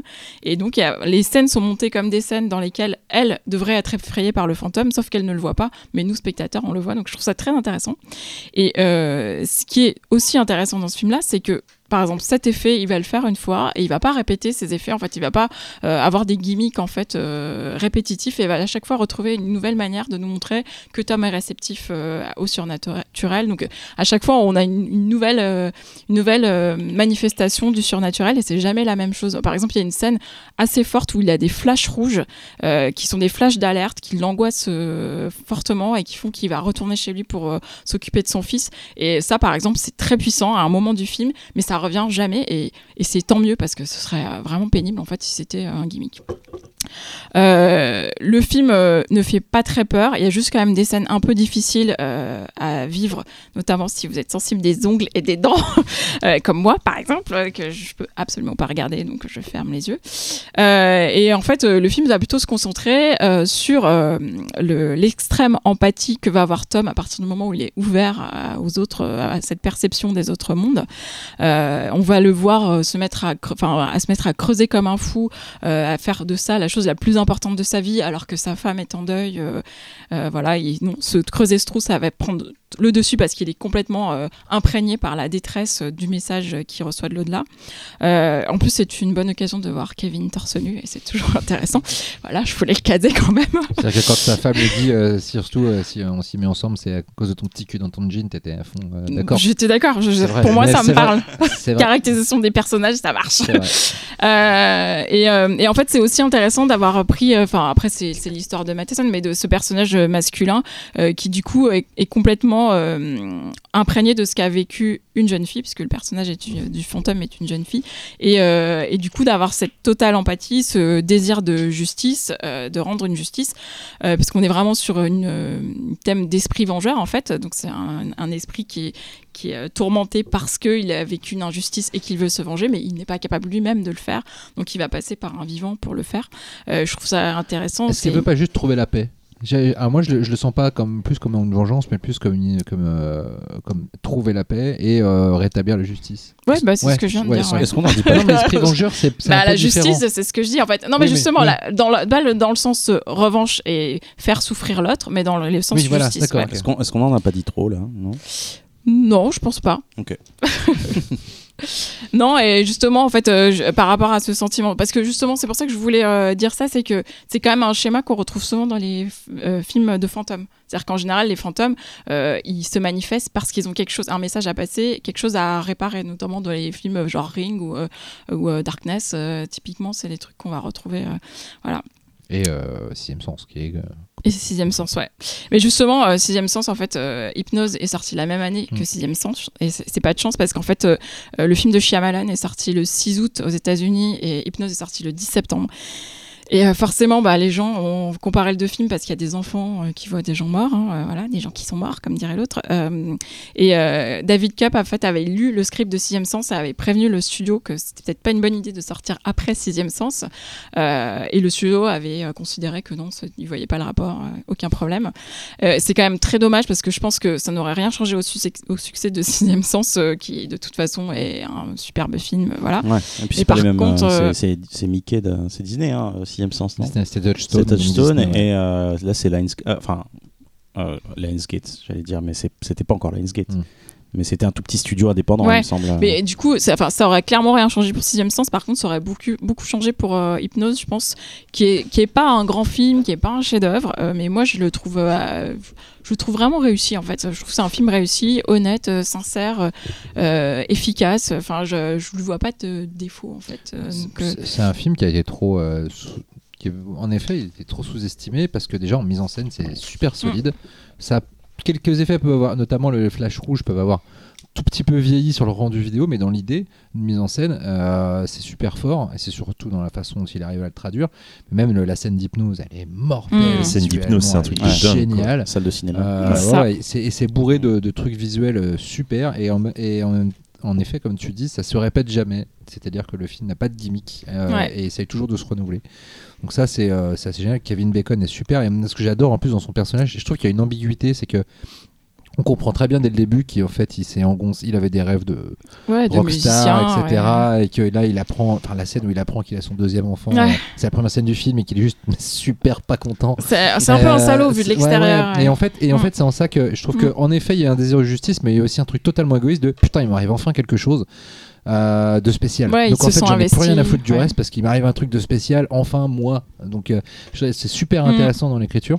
Et je trouve, alors, je suis content que tu aussi que aies choisi ce film parce que ça permet aussi de rétablir euh, l'importance incroyable de Richard Matheson, non seulement dans ce qu'il a fait, mais aussi de pointer du doigt un vilain petit copieur euh, que j'adore pourtant, qui est Stephen King, qui a pompé certains de ses plus, de ses plus beaux concepts à Matheson, mais d'une force hallucinante. Euh, Pas, pas que à Matheson. en plus, voilà, hein. mais beaucoup à Matheson. Alors après, King ne se cache pas que Matheson, c'est vraiment une de ses références majeures. Mais euh, euh, revoyez Dead Zone, relisez Dead Zone, c'est ce qui refait qu'aussi Hypnose. C'est complètement ça. Un mec à qui il arrive quelque chose et qui va ouvrir sa porte, sa perception des, trucs et qui Mhm. va se mettre à. C'est complètement ça. Et surtout, euh, revo- revoyez ou relisez Bazar de l'épouvante. Et puis allez dénicher une petite nouvelle de 10 pages, dont je n'ai plus le nom en, te- en tête, de Richard Matheson, qui est exactement la même chose. Un mec arrive dans un quartier, se met à offrir des cadeaux à l'un, à dire un truc à l'autre, etc. Et à monter tous les gens les uns contre les autres. Tout le quartier finit par se buter, et à la fin le mec se barre. Et voilà, c'est juste, euh, juste bazar euh, en 10 en 10 pages, quoi. Voilà, donc euh, euh, je trouve que et pareil du coup donc, quand on pense à Shining en fait quoi, avec le, le personnage du c'est gamin et tout c'est euh, voilà donc ah, et en matière de mise en scène la première scène avec le gamin qui parle quand même en plus face cam Mm. c'est-à-dire que le, gamin parle au spectateur Mm, mm. il y a un truc ultra troublant mais aussi est-ce que c'est nous les fantômes? Est-ce qu'on est en train de parasiter euh, en tant que spectateur le truc de et puis après le plan où il dit euh, euh, où on le voit de dos et puis il regarde le vide et il fait et Mm. on a mal quand on est mort? Allez bim Ouais. tiens prends-toi cette ouverture à la fois très discrète et super brillante euh, ouais, franchement j'adore ce film et j'adore Matheson et si vous avez jamais lu du Matheson précipitez-vous c'est d'une modernité dingue d'ailleurs un des personnages lit du Matheson à un moment donné puisque la Ouais. nous lit euh, l'homme qui rétrécit Ouais. Euh, voilà donc Et il clôture le film aussi, le gamin. hein. tout à fait Mm. Ouais. ouais ouais, ouais. Donc, Et on comprend quelque chose, mais Ouais. on va pas Ouais, ouais, révéler. euh, voilà. Non, non, c'est un, c'est un, c'est vraiment un chouette film qui, qui essaie jamais de péter plus haut que ses fesses, de vous emmener Mm. dans des espèces de hauteurs, de, de, de- d'ambition, etc. Il raconte son histoire de A à Ouais. Z avec une bonne réal, très bons acteurs, euh, qui sont pas en plus euh, des gueules hollywoodiennes typiques. Je pense à sa femme notamment. Ouais, elle est super. Est Ouais. super cette actrice. Mm. Je me rappelle pas l'avoir vue ailleurs, mais elle Dans est vachement Oz. bien. Euh, Ah, j'ai, ouais. fait, Ouais. je me aussi pendant, ça m'obsédait Ouais, ouais. pendant tout le film quand je le revoyais. Je disais mais qu'est-ce que, où est-ce que je l'ai vu cette nana?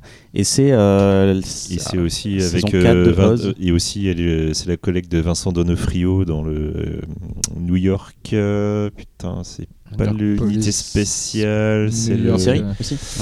Ouais. Ouais. enfin dans, dans les séries comme ça et tout Mm. c'est euh, enfin celle avec Vincent. Donofrio Ah, c'est Law euh, and Order. ouais. Ouais, Order, Law c'est and Order ouais, ouais, ok.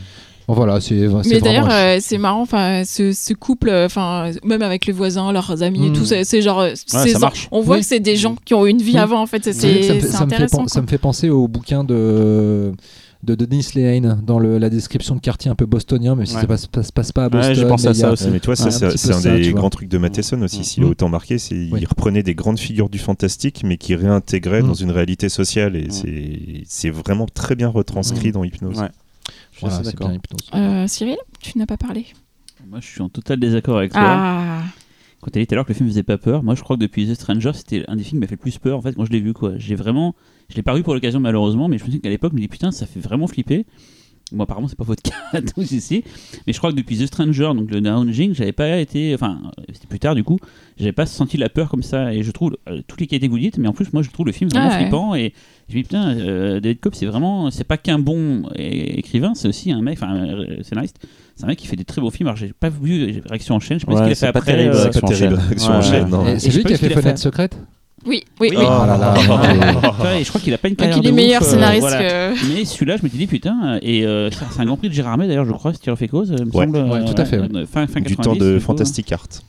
Ah oui, donc c'était quoi Il n'avait pas encore basculé. euh, ouais, c'était avant, les- avant les années 2000, je crois. euh, Bah, 99, hein, Ouais, c'est ça. 99, c'est l'année d'avant, je crois, ou d'après. Et, c'est- ouais. et du coup, euh, ouais, non, vraiment, euh, euh, moi je le trouve flippant, mais je l'ai pas revu, donc je sais plus pourquoi je l'ai trouvé flippant, mais je me souviens que c'est Non, un truc qui mais m'a marqué. il y, a- quelques trucs, mais c'est vrai que tu comprends rapidement que c'est pas la menace vient pas forcément de là où. C'était on pas les peut- jumpscares, c'était un côté insidieux, je me souviens, qui laissait une sale ambiance euh, quand tu regardes des films, c'est ce que je m'en souviens, mais bon, Mhm. malheureusement. Ah, sur- euh, surtout que la, la- la résolution, quelque part, quand on a le flashback euh, qui donne un peu la, la- la- la résolution, c'est bien C'est crado. C'est cruel. C'est très cruel. Ouais, ça fait mal. Ouais. Donc, euh, je suis désaccord avec toi, mais juste pour le fait, j'adore le film, mais voilà, juste sur le fait que ça, pas, pas- ça fait vraiment peur. je trouve, Et voilà. je suis vraiment content que tu l'aies choisi parce que c'est un film Ouais, qui est un, un peu oublié, tombé dans euh, l'oubli Ouais. et qui mérite largement d'être euh, d'être réhabilité parce qu'il a ce côté euh, années 90 et, euh, et en plus en effet d'arriver euh, après en apparence euh, sixième sens Mhm. qui fait qu'il est complètement oublié alors que c'est bourré de ils sont marrants ces films de scénaristes. Je pense à Michael Crichton avec euh, par exemple Lou- Looker et tout, des trucs comme ça, des trucs un peu bizarres et tout, et qui méritent, euh, je pense, plus que Bien sûr. un, un côté lointain qu'on on ne parle Ou- jamais et ou tout. Eric Red, tu vois, typiquement, comme- Oui. dont on- tu parlais tout à l'heure. C'est un peu le même cas de figure. Mais justement, du coup, Hypnose, c'est- très intéressant de le revoir maintenant, une fois que tu es voilà, éloigné de Sixième Sens. C'est Ouais. vraiment le meilleur moyen de se rendre compte qu'en fait, ils n'ont pas grand-chose à voir. Non, c'est clair. Non. C'est la date de Donc, sortie. euh, euh, Et d'ailleurs, à l'époque, euh, il s'était pris des remarques en mode Ah bah dis donc, euh, les studios sont hyper réactifs. Et il s'est dit Mais les gens sont bêtes, en un mois on fait pas un ça. film. Quoi. Bah, oui, mais c'est comme Volcano ou le merde au Pic de Dante. Ouais. Des fois, ils ont des idées en même temps sur des trucs ça. un peu génériques, mais là, pour le coup, je pense pas qu'il était au courant que. Parce que Shy- Shyamalan, il, il venait nulle part avec son truc Ouais. là, donc personne n'attendait là-dessus. euh, Donc c'est pas comme s'ils avaient dit Tiens, euh, ça se prépare à côté, on va faire pareil. euh. J'ai, alors, je vais pas dire un truc négatif sur le film parce que j'ai du mal à. Ça serait mauvaise langue de le critiquer. Et en fait, il y a un truc qui est très cohérent, euh, c'est que c'est, une histoire de, de personnages simples. En fait, c'est, l'Amérique euh, moyenne, en fait, euh, probablement républicaine, euh, dans cette petite banlieue, tout ça. Et, et finalement, euh, peut-être le seul défaut du film et qui fait aussi sa grande force, c'est que le- le- l'intrigue en fait reste aussi très moyenne en fait. C'est que c'est jamais, euh, ça va jamais dans le spectaculaire. Mm. Euh, et, et finalement, ça va jamais où tu l'attends parce que on- on- notre notre œil de spectateur Mm. nous a toujours habitués à aller dans, dans quelque chose. Et puis on sortait de sixième sens aussi, Mm. comme tu le disais tout à l'heure. Et, euh, et, et c'est aussi ça en fait, c'est que c'est ce qui peut être pour être déceptif en fait, c'est que cette intrigue finalement est une, une intrigue simple. Et, et là où tu, là où, surtout quand tu sur les, les années, fin des années 90, c'était- on avait des, des très bonnes bandes annonces, des très bonnes bandes annonces à l'époque. Mm.